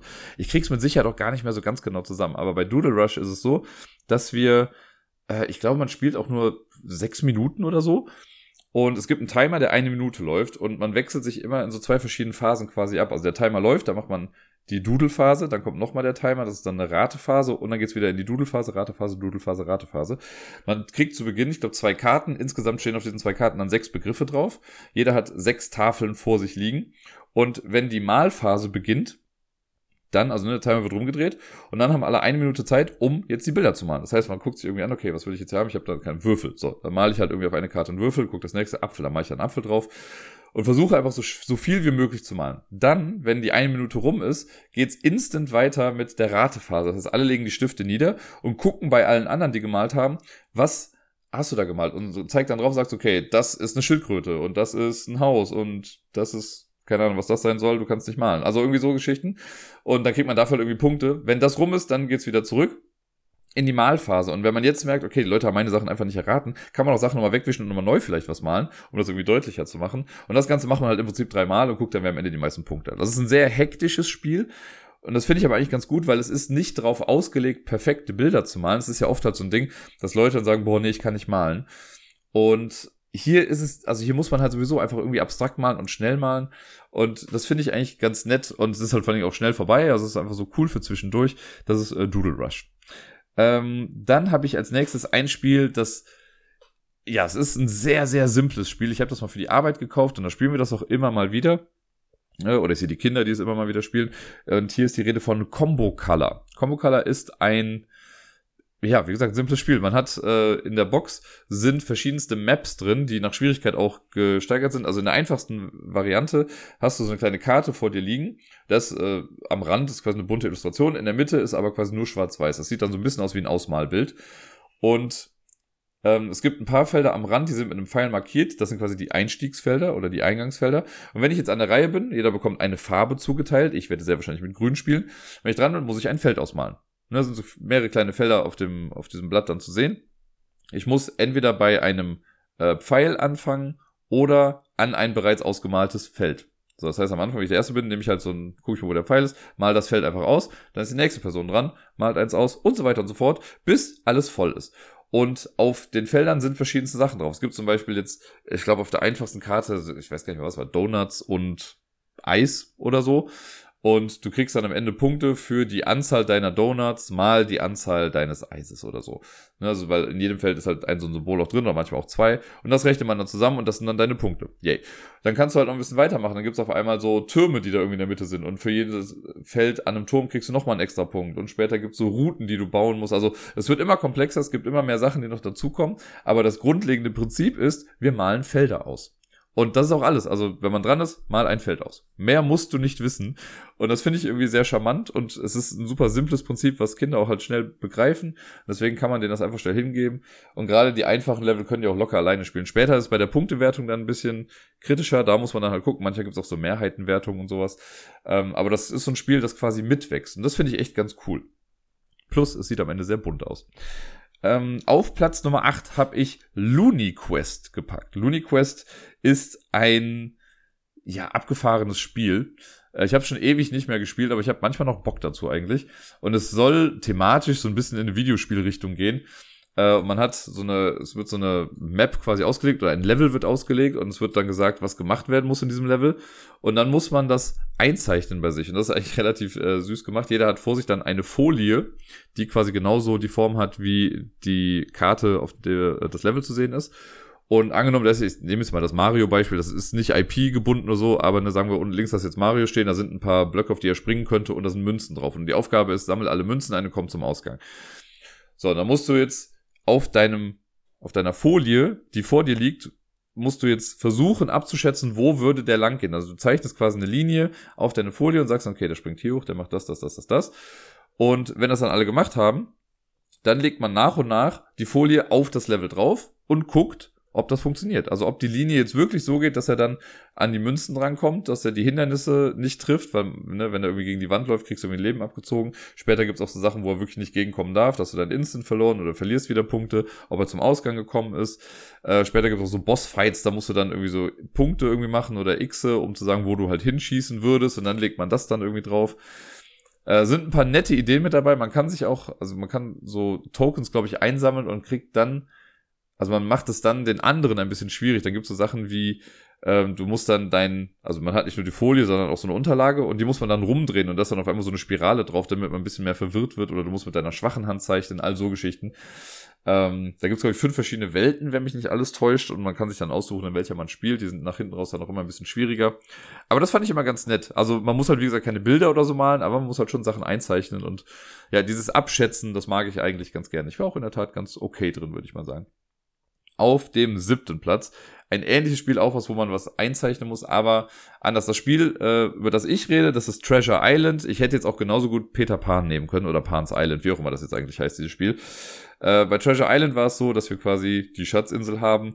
Äh, alle spielen Piraten und Piratinnen.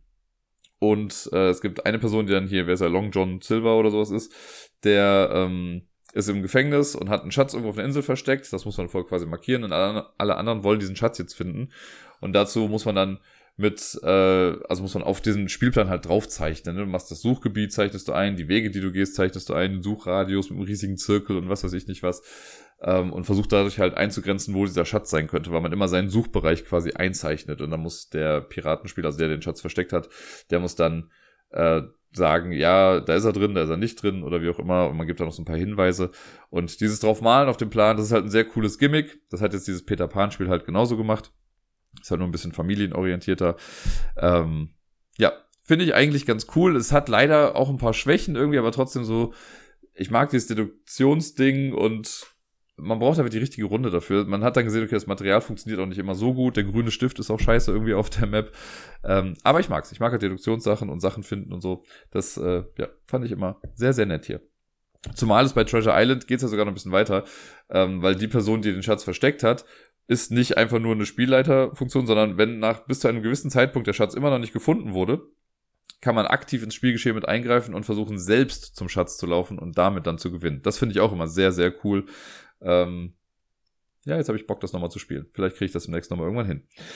Auf Platz Nummer 6, das ist, man könnte fast sagen, ein bisschen gefuscht, aber Sumi, äh, habe ich jetzt Rosetta The Lost Language. Das ist ein Spiel, was wir auf dem Discord-Server auch ein paar Mal gespielt hatten und dann ist es irgendwann in Vergessenheit geraten. Es gab auf jeden Fall sehr wilde Diskussionen dazu.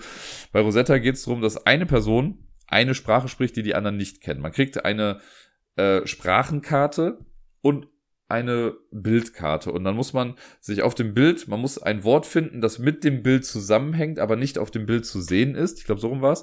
Und diese Sprachenkarte gibt einem eine gewisse Symbolik vor. Und man muss dann sich überlegen, was könnte das auf der Karte heißen. Und dann muss man das natürlich in dieses Sprachbild irgendwie übersetzen. Das ist gar nicht so einfach zu erklären, merke ich immer wieder. Äh, und als Person, die quasi weiß, in Anführungszeichen, was das Wort ist, die muss dann diese Sprache weiterentwickeln. Und dann fragen die anderen, haben da, glaube ich, so Fragekarten oder sagen irgendwie sowas wie Haus. So. Und dann musst du in deiner Sprache überlegen, okay, was könnte Haus bedeuten? Wie könnte ich das darstellen? Dann musst du halt dieses, diese Sprache malen, dieses Schriftbild irgendwie nachempfinden, nachmalen. Und da kann man schon sehr kreativ sein. Und man versucht ja irgendwie auch nicht zu sehr on the nose zu sein oder jetzt, keine Ahnung, für Fisch dann einfach einen Fisch zu malen, sondern es muss schon irgendwie passen. Und er hat dann schon stellenweise auch so Sachen mit, okay, das könnte eine Verneinung sein, dass es das dann nicht ist, wenn es irgendwie durchgestrichen ist oder ein Strich drüber heißt, es ist groß, Strich drunter heißt es was Kleines oder sehr, sehr cool. Man muss sehr kreativ sein als die Person, die quasi das Schriftbild kennt. Die anderen müssen das dann nur äh, interpretieren können.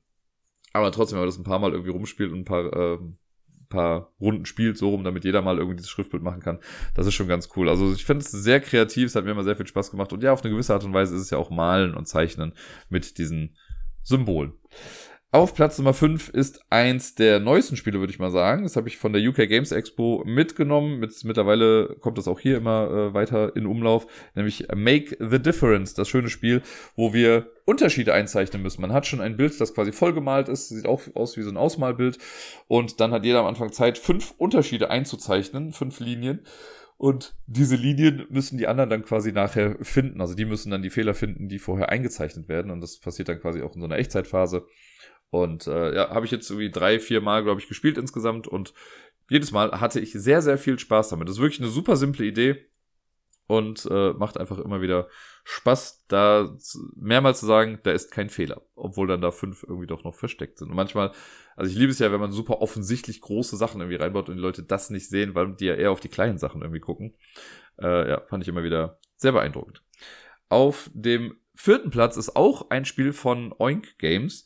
Und zwar äh, Fake Artist Goes to New York. Eine Art Mal-Partyspiel auch, aber auf eine andere Art und Weise. Oder nicht Partyspiel, sondern Social Deduction, könnte man schon sagen.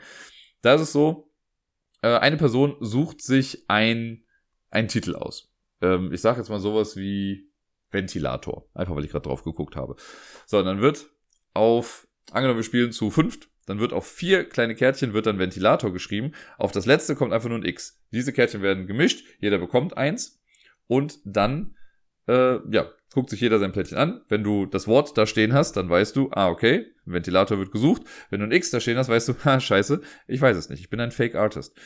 Und jetzt ist so, jeder bekommt eine Stiftfarbe und es geht quasi ein Zeichenblock dann quasi rum. Und wenn du den Block bekommst, musst du äh, einen Strich, also eine Linie malen. Es muss jetzt nicht eine gerade Linie sein, es kann auch irgendwie, ne, so wie das Haus von Nikolaus wäre jetzt auch eine Linie insgesamt. Irgendwas musst du halt irgendwie malen. Und dann gibst du, also du willst es aber nicht vollständig fertig machen, sondern du malst einen Teil des Bildes und gibst das dann weiter an die nächste Person. Die malt auch dann was dazu. Und das geht dann so lange rum, bis alle eine Linie gemalt haben. Und dann geht's wieder zurück zu der Person, glaube ich, die das äh, Wort ähm, in den Raum gestellt hat.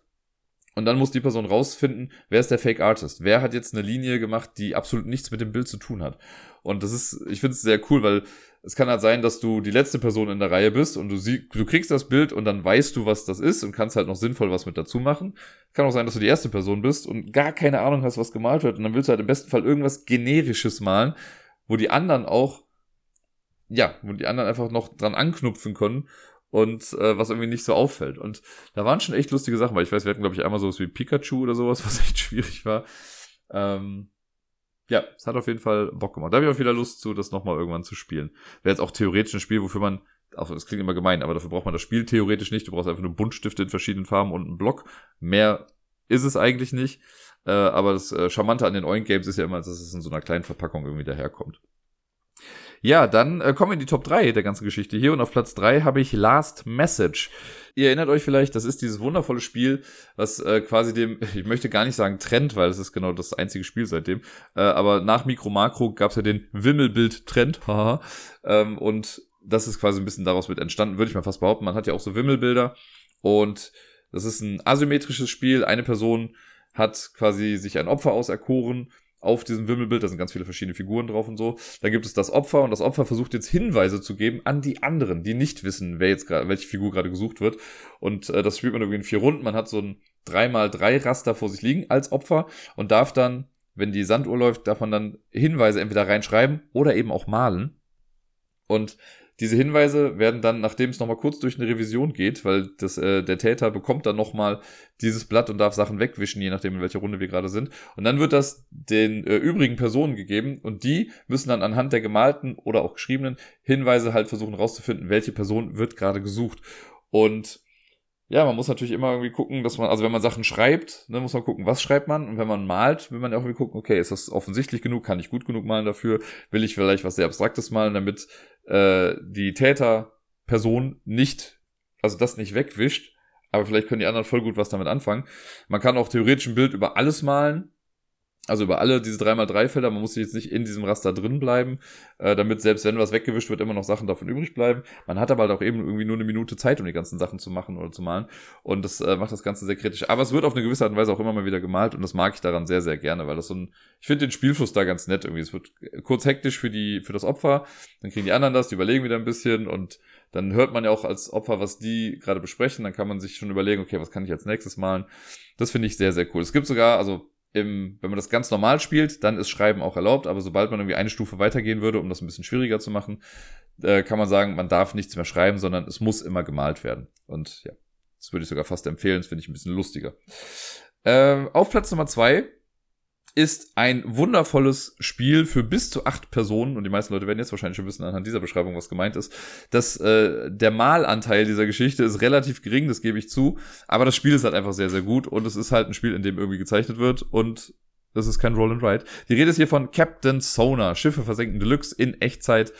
Ähm, da malt man ja, also jeder hat vor sich so ein kleines äh, Blatt, auf dem Sachen irgendwie eingezeichnet werden. Manchmal, also werden auch manchmal nur Sachen angekreuzt oder so. Aber ich finde gerade in der Rolle des äh, Radio Operatives, da muss man ja quasi den Weg nachverfolgen. Irgendwie, da zeichnet man auf eine Folie ein muss ein bisschen was machen. Und es müssen ja auch alle ein bisschen was zeichnen noch, wenn man auftaucht in dem Spiel. Da müssen ja alle quasi in diesem U-Boot äh, so den Rand irgendwie einzeichnen von diesem Umriss und noch die Unterschrift reinsetzen und so. Also wie gesagt, es ist jetzt nicht, dass man große Gemälde oder sowas malt, aber es wird irgendwie was gezeichnet und es ist ja quasi ähnlich wie bei Looney Quest, würde ich mal behaupten. Da macht man ja ähnliche Sachen. Also ne, man macht Xe und Linien und sonst irgendwas, aber hier passt es halt ganz gut. Und Captain Sonar ist halt einfach ein verdammt tolles Spiel. Wenn man eine Achtertruppe zusammen hat, macht das schon richtig, richtig Bock. Und auf Platz Nummer eins, das Spiel, bei dem sofort für mich klar war, als ich gedacht habe, okay, ich mache Spiele mit Malen, kommt dieses Spiel auf die eins, ist Meisterwerke oder Duplik. Das ist, also ich kenne es noch, ich habe es damals als Meisterwerke kennengelernt. Mittlerweile kauft man es, glaube ich, als Duplik oder so. Ich bin mir nicht mehr ganz sicher. Aber es ist ein wundervolles Spiel. Es ist ein Spiel, ähm, bei dem, also ich habe echt Tränen gelacht stellenweise bei diesem Spiel schon. Und zwar die Idee ist da wie folgt: äh, Eine Person ist quasi Erklärbär, sage ich jetzt mal, und kriegt ein Bild. So, und dieses Bild gilt es jetzt den anderen zu beschreiben innerhalb von ich weiß nicht, wie lange die Zeit da irgendwie ist. Bestimmt nicht eine Minute, vielleicht ein bisschen länger oder so. Aber irgendwann wird der Timer rumgestellt und dann haben wir, vielleicht sind es drei Minuten. Also drei Minuten Zeit, ein Bild zu erklären. Und das kann alles Mögliche sein. Manchmal sind das einfach nur ein paar geometrische Formen, die drauf sind. Manchmal ist es aber auch, weiß ich nicht, ein Zwergpinscher, der auf einem Einhorn jonglierend ist oder irgendwie sowas. Und das muss man jetzt verbalisieren. Das heißt, man erklärt dieses Bild erstmal so gut es geht in allen Einzelheiten. Und man muss auch sehr genau irgendwie sein dabei. Denn wenn die Zeit abgelaufen ist, dann geben quasi alle ihr Bild irgendwie um eins nach rechts Und dann wird, äh, dann ist man quasi auf einmal Kritiker für dieses Bild. Und jedes Bild kommt mit zehn äh, Kritikpunkten quasi daher. Es wird noch am Anfang auch noch einmal gewürfelt. Ähm, vielleicht sind es auch nur acht, ich bin mir gar nicht mehr sicher. Aber es wird noch eins gewürfelt für eine besondere Kategorie. Sie gibt dann nochmal Doppelpunkte. Äh, und dann geht man diese Kritiken durch oder diese Kritikpunkte durch und guckt, ob die erfüllt wurden auf den einzelnen Bildern. Das kann dann aber halt sowas sein wie, okay, die Weste des Zauberers hat drei Knöpfe. Der linke Zauberstab befindet sich über der Nase. Die Sonne hat nur ein Auge offen. Also so Geschichten oder ne, hat sieben Strahlen, was weiß ich. Und da merkt man schon so, boah, okay, also als, sowohl als Person, die gemalt hat, denkt man sich so, pf, Gott, hab ich voll nicht drauf geachtet. Aber oft ist es auch so, dass die Person, die das Bild erklärt, weil als erklärende Person weißt du auch nicht, was später diese ganzen Punkte sein werden, denkst du auch so, boah, krass, das habe ich überhaupt nicht gesagt, habe ich gar nicht drauf geachtet. Und je länger man das spielt, desto mehr achtet man halt auch auf so Einzelheiten, ne? irgendwie dann zu erklären, okay, er hat drei Haarsträhnen, davon zeigt eine nach links und zwei nach rechts und aus dem Haus kommt Rauch, der fliegt nach links weg, geht aber nicht über die Sonne und all so Geschichten. Und da kommen stellenweise auch echt lustige Sachen raus, weil manchmal also es gibt halt Leute, also ich selber habe ja auch einen gewissen Anspruch meistens an mich, was so Malspiele angeht und versuche das irgendwie schön zu machen. Und manche malen halt so Strichmännchen oder sowas. Und es ist schon ein paar Mal vorgekommen, dass halt so ein in Anführungszeichen dahingerotztes Strichmännchenbild weitaus mehr Punkte bekommen hat, äh, als ich da mit einem elaborierten Ding, weil irgendwie, wenn du zu viele Details einzeichnest, kann es auch sein, dass halt irgendwie Scheißdetails machst, die dann auf einmal nicht mehr passen, weil du denkst, oh ja, hier mache ich noch zwei, drei Streifen mehr mit rein. Und am Ende wird dann gesagt, ja, es dürfen nur höchstens drei Streifen zu sehen sein. Ja, kacke. Ein sehr, sehr tolles Spiel. Ich kann es nur empfehlen. Meisterwerke slash Duplik ist einfach sehr schön.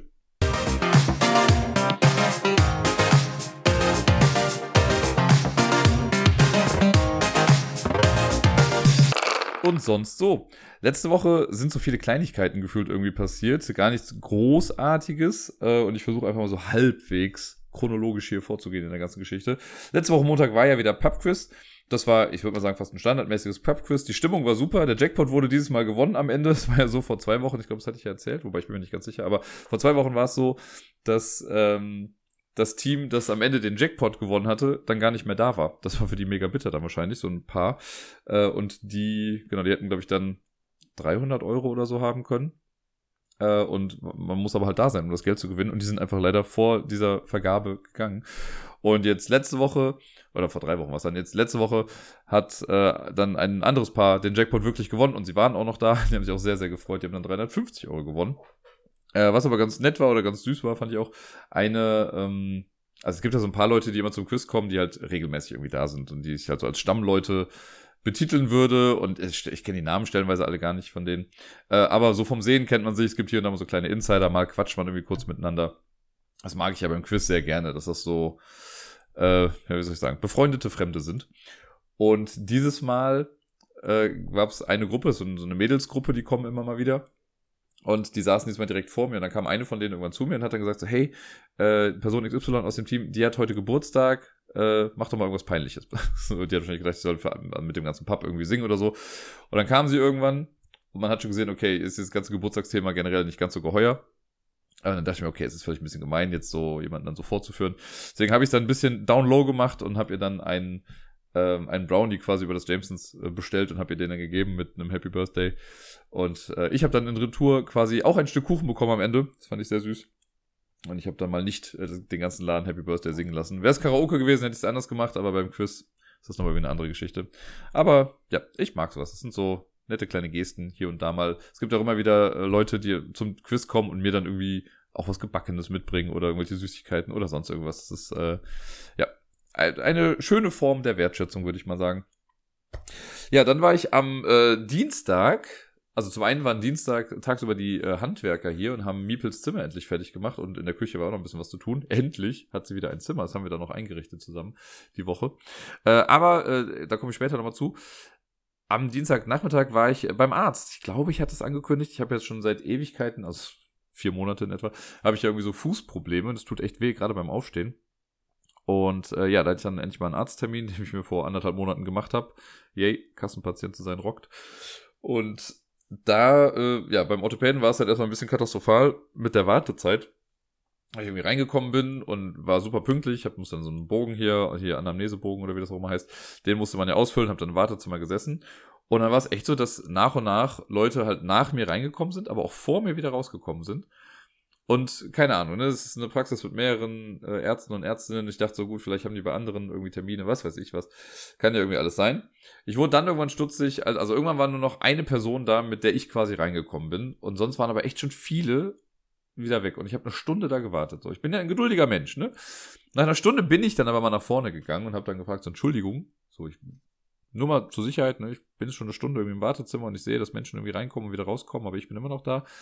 Ja, das war der ähm, Dame dann am Empfang sehr, sehr unangenehm, weil sie gemerkt hat, oh, die haben, haben mich gar nicht ins System irgendwie eingetragen. Dann bin ich innerhalb von fünf Minuten drangekommen. Dann sollte ich direkt in einen anderen Wartebereich gehen und war dann direkt dran. Und ich finde es halt dann nur frustrierend, weil diese Untersuchung hat halt einfach nur fünf Minuten gedauert. Also ich habe eine Stunde gewartet für fünf Minuten, kurz mal sich den Fuß angucken. Äh, ja, der hat mich dann aber im Endeffekt direkt zu so einem orthopädischen Schuhmacher weitergeleitet. Jetzt gar nicht für andere Schuhe, aber ich kriege jetzt halt Einlagen. Und äh, da bin ich dann hingegangen. Da bin ich dann zum Glück direkt auch drangekommen.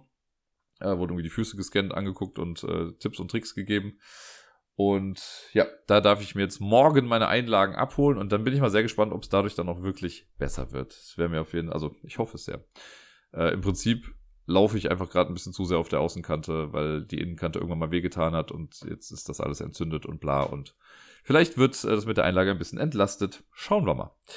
Dann war ich letzte Woche, ich glaube Mittwoch, im Kino, relativ spontan. Ich war irgendwie zu Hause und dachte, ich habe irgendwie nicht viel zu tun gerade und dann bin ich noch spontan losgezogen und habe mir Blue Beetle angeguckt, äh, den quasi ersten Film aus der neuen Ära der DC-Schmiede.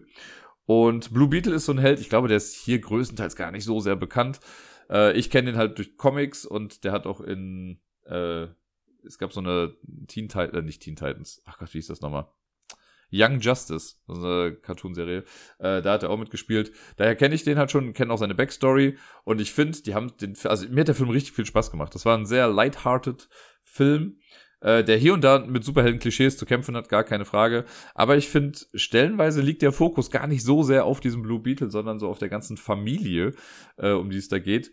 Und das fand ich sehr, sehr cool. Also es ist ein, ein schöner, gelungener Film, der einfach Spaß gemacht hat. Wie gesagt, wenn man so über zwei, drei Klischees äh, hinwegsehen kann, ist es okay. Aber ja, alles in allem, toller Film. Hat mich äh, gut unterhalten und lässt auf positives Hoffen in dieser neuen Ausrichtung bei DC. Ja, dann war ich am Donnerstag war ich im Jamesons, habe ich Karaoke moderiert wieder. Und das war am Donnerstag, ja, war es ein bisschen anstrengend, da fand ich es jetzt nicht ganz so super. Äh, gestern Abend, am Sonntag, da mache ich jetzt mal einen kleinen Sprung gerade, weil es zu Karaoke passt. Da, äh, gestern Abend habe ich auch nochmal moderiert und das war eigentlich ganz cool. Es war anfangs ein bisschen schleppend, aber später trotzdem irgendwie ein ganz cooler, wohlwollender Abend. Es war nie überfüllt. Also ich hatte, manchmal kommt es vor, da habe ich irgendwie 20 Zettel irgendwie schon da vorne liegen und muss gucken, wie ich da haushalte. Und ich hatte jetzt irgendwie nie mehr als vier oder fünf Zettel da liegen. Äh, also Zettel heißt immer, ne, Leute schreiben mir auf, was sie singen wollen und geben mir das dann. Und ich sortiere das dann, hupala, äh, ich sortiere das dann immer ein in so eine Liste und gebe es in so ein System ein. Und das war sehr, sehr entspannt. Ich habe irgendwie einen Haufen Trinkgeld gemacht, weil äh, betrunkene Engländer sind bei sowas sehr spendabel, würde ich mal sagen. Und ansonsten so eine kleine Anekdote von gestern, wo ich ja dann auch noch im Nachgang drüber nachgedacht habe. Aber es war dann, es gab so einen Moment, wo ich quasi eingeschritten bin. Und zwar wurde eine äh, eine Dame, eine Gästin, die hat eine Zeit lang mit einem dieser Briten irgendwie gesprochen und anfangs sah das noch ein bisschen flirty irgendwie alles aus, aber ich habe dann später mitbekommen, dass er immer wieder versucht hat, irgendwie sie so an den Schultern anzufassen oder den Arm und sie hat sich aber erst so ein bisschen rausgewunden, dann die Hände so weggenommen und später auch so ein bisschen dann weg, weggeschlagen und relativ deutlich auch, also ich kann so Lippen mäßig, dann quasi so gesagt, wenn wir so stop it und äh, ich habe dann, also neben ihr standen halt auch irgendwie zwei Freunde von ihr. Und ich dachte so, okay, die gucken sich das auch gerade irgendwie nur an. Ich warte nochmal ab. Aber irgendwann wurde mir das ein bisschen zu blöd und dann bin ich auch hingegangen und habe sie dann gefragt, so, hey, nur ganz kurz, so, ne, ich will gar nicht lang stören, aber ist das alles okay für dich gerade hier oder brauchst du irgendwie Unterstützung oder so? Und dann hat sie auch nur gesagt, so, ja, nee, eigentlich ist alles gut, aber der versteht es halt einfach nicht, dass, äh, dass er sie nicht anfassen soll. Und ich so, ja, würdest du es ihm nochmal deutlich sagen? Soll ich irgendwas sagen? Soll ich gar nichts machen? Ne? Ich will jetzt auch hier nicht irgendwie übergriffig sein. Und dann meinte sie, nee, kannst du ihm ruhig nochmal sagen. Und dann habe ich ihm das auf Englisch dann gesagt, so, das, ne, du kannst ja mit ihr reden, wie du möchtest. Das ist alles okay, alles cool. Aber lass deine Hände bitte bei dir. So, sie hat schon mehrfach die Hände weggeschlagen, so, kannst du es bitte sein lassen, weil wir hatten, letzte Woche hatten wir einen Fall, wo jemand halt rausgeschmissen wurde wegen sowas. Ähm, und ja, daraufhin hatte sich das dann doch wieder auch komplett aufgelöst. Also dann ist der Typ komplett von ihr weggegangen. Das war ja gar nicht die Intention. Ich habe ja auch gesagt, wenn du reden willst, red weiter, aber ne, passt darauf ein bisschen bitte auf. Äh, ja, so oder so finde ich aber, also keine Ahnung. Ich finde, bei sowas sollte man irgendwie ein bisschen früher sich zumindest erkenntlich, äh, nicht erkenntlich zeigen, aber bemerkbar machen und sagen, hier, wenn du Unterstützung brauchst, dann kriegst du Unterstützung. Hätte auch sein können, dass ihr sagt, nee, ist alles in Ordnung, alles tutti, dann wäre auch alles in Ordnung gewesen, aber so frage ich lieber einmal mehr nach, als äh, einmal zu wenig. Joa, sonst, äh, genau, das kann ich wieder zurückspringen. Das war äh, beim Donnerstag war Karaoke. Freitag habe ich quasi nichts gemacht. Da war ich arbeiten. Und ich war nach der Arbeit, nachdem Miepel dann weg war, war ich so hundsmüde, bin ich ins Bett gefallen, hab zwei Stunden geschlafen, bis irgendwie Viertel nach acht oder was weiß ich nicht was. Da war ich echt kaputt. Und also ich wollte mich, also ich lag dann zwar im Bett, natürlich, weil ich wollte mich auch noch mal ein bisschen ausruhen, aber dass ich dann irgendwie so instant einschlafe. Ich habe noch irgendwie quasi, ich hatte Sarai noch irgendwas geschickt und sie hatte auch geantwortet, aber in, der, in dieser Zwischenzeit war ich schon weg. da habe ich einfach nur noch geschlafen. Ähm, ja, hat ein bisschen gezeigt, dass die Woche dann vielleicht doch insgesamt ein bisschen fordernd war. Äh, wobei, es kam mir gar nicht so vor. Also, es war, aber es war irgendwie ein bisschen viel. Naja, dann äh, kam das Wochenende. Das Wochenende war sehr, sehr schön, muss ich sagen. Es hat mir sehr viel Spaß gemacht. Ich habe am Samstag einen schönen Kreativtag mit Miepel gehabt. Wir haben, äh, weil sie ja jetzt ihr Zimmer wieder neu hat, das haben wir in der Woche dann noch schon wieder äh, eingerichtet, also ihr Bett reingestellt, einen Sessel nochmal reingestellt, ihre Kinderküche, Bodenplatten quasi drauf gemacht, jetzt so Schaumstoff-Puzzleplatten. Äh, das haben wir zusammen gepuzzelt alles. Und dann äh, ist es eine Wand, die halt neu gemacht wurde jetzt, die ist halt noch komplett weiß gewesen. Und ursprünglich war mal der Plan, quasi so Handabdrücke dann auf die Wand zu machen, aber ich dachte dann so, ja, okay, vielleicht machen wir das Ganze mal ein bisschen äh, klüger und nicht direkt auf die Wand. Dann habe ich so, was ist das, DIN A 2, würde ich mal tippen, äh, oder DIN A1 vielleicht so Leinwände quasi geholt oder Leinwandpapier, es sind keine richtigen Leinwände, aber also Papier. Und davon vier Stück. Und die haben wir dann am Wochenende mit Handabdrücken, aber auch anderen Maltechniken, die Miepel sich frei aussuchen durfte, äh, haben wir die quasi gestaltet in, sag ich mal, vier verschiedenen Farbschemen, Schemata, Chemie, Scheme, äh. Ähm, und die haben wir jetzt dann an die Wand gehangen. Und ich muss sagen, ich bin sehr, sehr zufrieden mit dem Ergebnis. Sieht sehr schön aus. Miepel hatte den Spaß ihres Lebens, dass sie da so rummatschen konnte mit den Farben. Und dann hat sie am Wochenende auch äh, direkt das erste Mal wieder sowohl ihren Mittagsschlaf als auch den Nachtschlaf in ihrem eigenen Zimmer gemacht. Äh, die hat ja jetzt wirklich auch vier Monate lang, immer wenn sie hier war, mit im Schlafzimmer quasi gepennt. Stellenweise auch mal mit im großen Bett dann wieder. Aber Jetzt hat sie in ihrem eigenen Bett geschlafen, ohne auch irgendwie zu meckern, ohne nochmal zu fragen, ob sie ins andere Bett kann. Also ähm, ich bin einfach sehr, sehr happy, dass sie jetzt endlich wieder ihr eigenes kleines Reich hier hat. Und ja, das hat mich auf jeden Fall sehr gefreut. Am Sonntag ging es dann noch weiter mit unserer Kreativ-Action. Wir haben dann hier noch äh, Ausmalbilder gehabt und ein Schattenbild von ihrem Kopf gemacht. Ich mich sehr an meine Kindergartenzeit erinnert gefühlt, weil wir das damals halt auch oft gemacht haben. Ähm, und habe ich dann mal gemerkt, wie, also sie ist ja, sie kann sich ja echt gut konzentrieren hin und wieder mal, aber dieses, bleib mal kurz bitte 30 Sekunden still sitzen und guck nicht dahin, wo ich jetzt gerade male. Das war ein bisschen schwierig. Das war mit dem Schatten gar nicht so easy, aber wir haben es dann irgendwie noch hinbekommen. Ja, aber es war, äh, was das angeht, auf jeden Fall eine sehr spaßige Zeit mit ihr am Wochenende. Bin jetzt mal gespannt. Die nächsten zwei Nächte pennt sie jetzt auch wieder bei mir. Äh, da muss ich noch gucken, was wir dann so alles machen werden. Ja, und dann am Sonntag äh, war das große, große Highlight für mich quasi diese Woche dass äh, Sarai endlich wieder da war. Die war jetzt auch im Urlaub noch ein bisschen. Und äh, wir haben uns vor drei Wochen jetzt das letzte Mal gesehen. Wir versuchen ja fernbeziehungsmäßig eigentlich immer so höchstens zwei Wochen ins Land streichen zu lassen, bis wir uns dann wiedersehen. Äh, jetzt war es ein bisschen länger. Und ich muss sagen, dass ich sehr, sehr, sehr froh war, dass diese Zeit jetzt aber auch endlich vorbei war.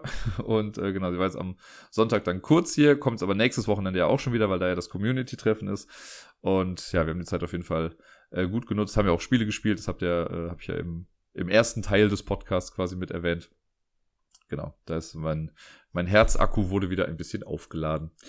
Ja, und jetzt, äh, habe ich es gerade eben schon gesagt, ich bin mir gar nicht sicher, aber jetzt, nächste Wochenende ist ja dann das Community-Treffen. Damit beende ich jetzt quasi auch diesen Podcast. Also nochmal der Aufruf, ähm, falls jemand nächstes Wochenende, am, ich glaube, das ist dann der zweite und der dritte September, wenn ihr in Köln seid äh, und ihr Bock auf Spiele, dann äh, kommt gerne vorbei. Ihr könnt gerne vorher Bescheid sagen, damit wir wissen, ob jemand kommt. Ähm, ansonsten, wenn ihr spontan vorbeischauen wollt, dann macht auch das einfach gerne.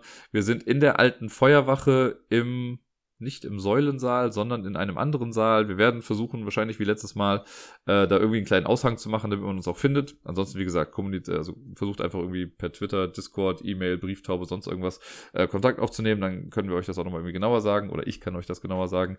Ähm, Wobei ich ja wieder sagen muss, ne, danke nochmal an Helmut, der das Ganze organisiert hat. Das werde ich nächste Woche sehr wahrscheinlich auch nochmal sehr ausführlich sagen. Aber genau, der hat sich ja um das alles gekümmert, das zu buchen und so. Und wir sind Also wir haben diesen Raum von 9 bis 22 Uhr, glaube ich. Und in der Zeit wird wahrscheinlich auch immer jemand anwesend sein. Und wir werden dann auch spielen. Äh, ich freue mich da schon sehr drauf, dass wieder viele Leute aus äh, aller Herren Bundesländer herkommen, um mit uns zu spielen. Es gab jetzt leider noch irgendwie auch einen Ausfall zwischendurch durch einen Schulterbruch. Äh, deswegen an dieser Stelle gute Besserung. Ich hoffe, das verheilt alles ganz gut. Und ja, ähm, es gibt noch so eine kleine Besonderheit, ich weiß gar nicht, ob ich das hier irgendwie in den letzten Wochen schon mal irgendwie gesagt habe, aber Miepel wird auch mit dabei sein, weil äh, Gerda auf einem Chorwochenende ist und deswegen habe ich sie dann bei mir dann die ganze Zeit. Wir gucken mal, wie genau wir das dann irgendwie machen. Ähm, wahrscheinlich werden ein paar der Leute auch mal mit ihr was spielen müssen. also ich werde auf jeden Fall ein bisschen was mit ihr spielen, aber äh, Sarai ist ja mit dabei, die kennen sich ja schon sehr gut, Deni kennt sie auch schon, also wahrscheinlich wird sie da irgendwie äh, gut auch Anhang finden oder ich nehme sie auch gerne mal auf den Schoß für irgendwie eine Partie. Das passt schon alles. Ich nehme auf jeden Fall genug Entertainment für sie mit.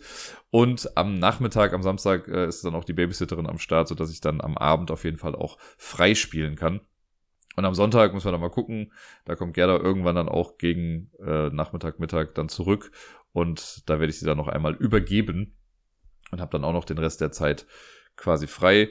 Ich muss auch noch gucken, weil ich muss auch am Sonntag leider dann auch noch Karaoke moderieren. Das heißt, äh, bis in die Ewigkeiten werde ich es nicht machen können. Ich muss um 8 Uhr dann im Jamesons sein. Das heißt, wenn jemand so lange noch da bleiben sollte, könnt ihr nachher einfach mitkommen. Dann machen wir noch einen Karaoke-Abschluss. Könnte ja auch schön sein. Äh, aber ansonsten, wenn ihr zum Spielen kommen wollt, dann macht das bitte. Ich freue mich auf jeden Fall. Ich bin sehr happy, dass es dieses Jahr wieder stattfindet. Und bin sehr gespannt, was wir da alles so auf die diversesten Tische in unserem kleinen Saal bekommen. Mal gucken, ob Tob Y wieder irgendein Schnäppchen macht auf dem Flohmarkt, der dann sehr wahrscheinlich wieder nebenher sein wird. Ähm, und da kommen bestimmt wieder eine ganze Menge Insider zustande. Ich habe richtig Bock. Ich freue mich, dass so viele tolle Menschen da hinkommen. Und äh, ja, wie auch schon im letzten Jahr versuche ich natürlich, es mir zur Aufgabe zu machen, mit jeder Person, die kommt, auch mindestens ein Spiel zu spielen. Ähm, es hat letztes Jahr geklappt. Bei manchen war es dann wirklich leider auch irgendwie nur ein Spiel, aber vielleicht kriegen wir es ja dieses Jahr irgendwie ein bisschen besser hin. Nun denn, Ihr lieben Leute, ich wünsche euch allen das Beste. Habt eine schöne Woche, spielt viel und bleibt gesund. Und bis dann.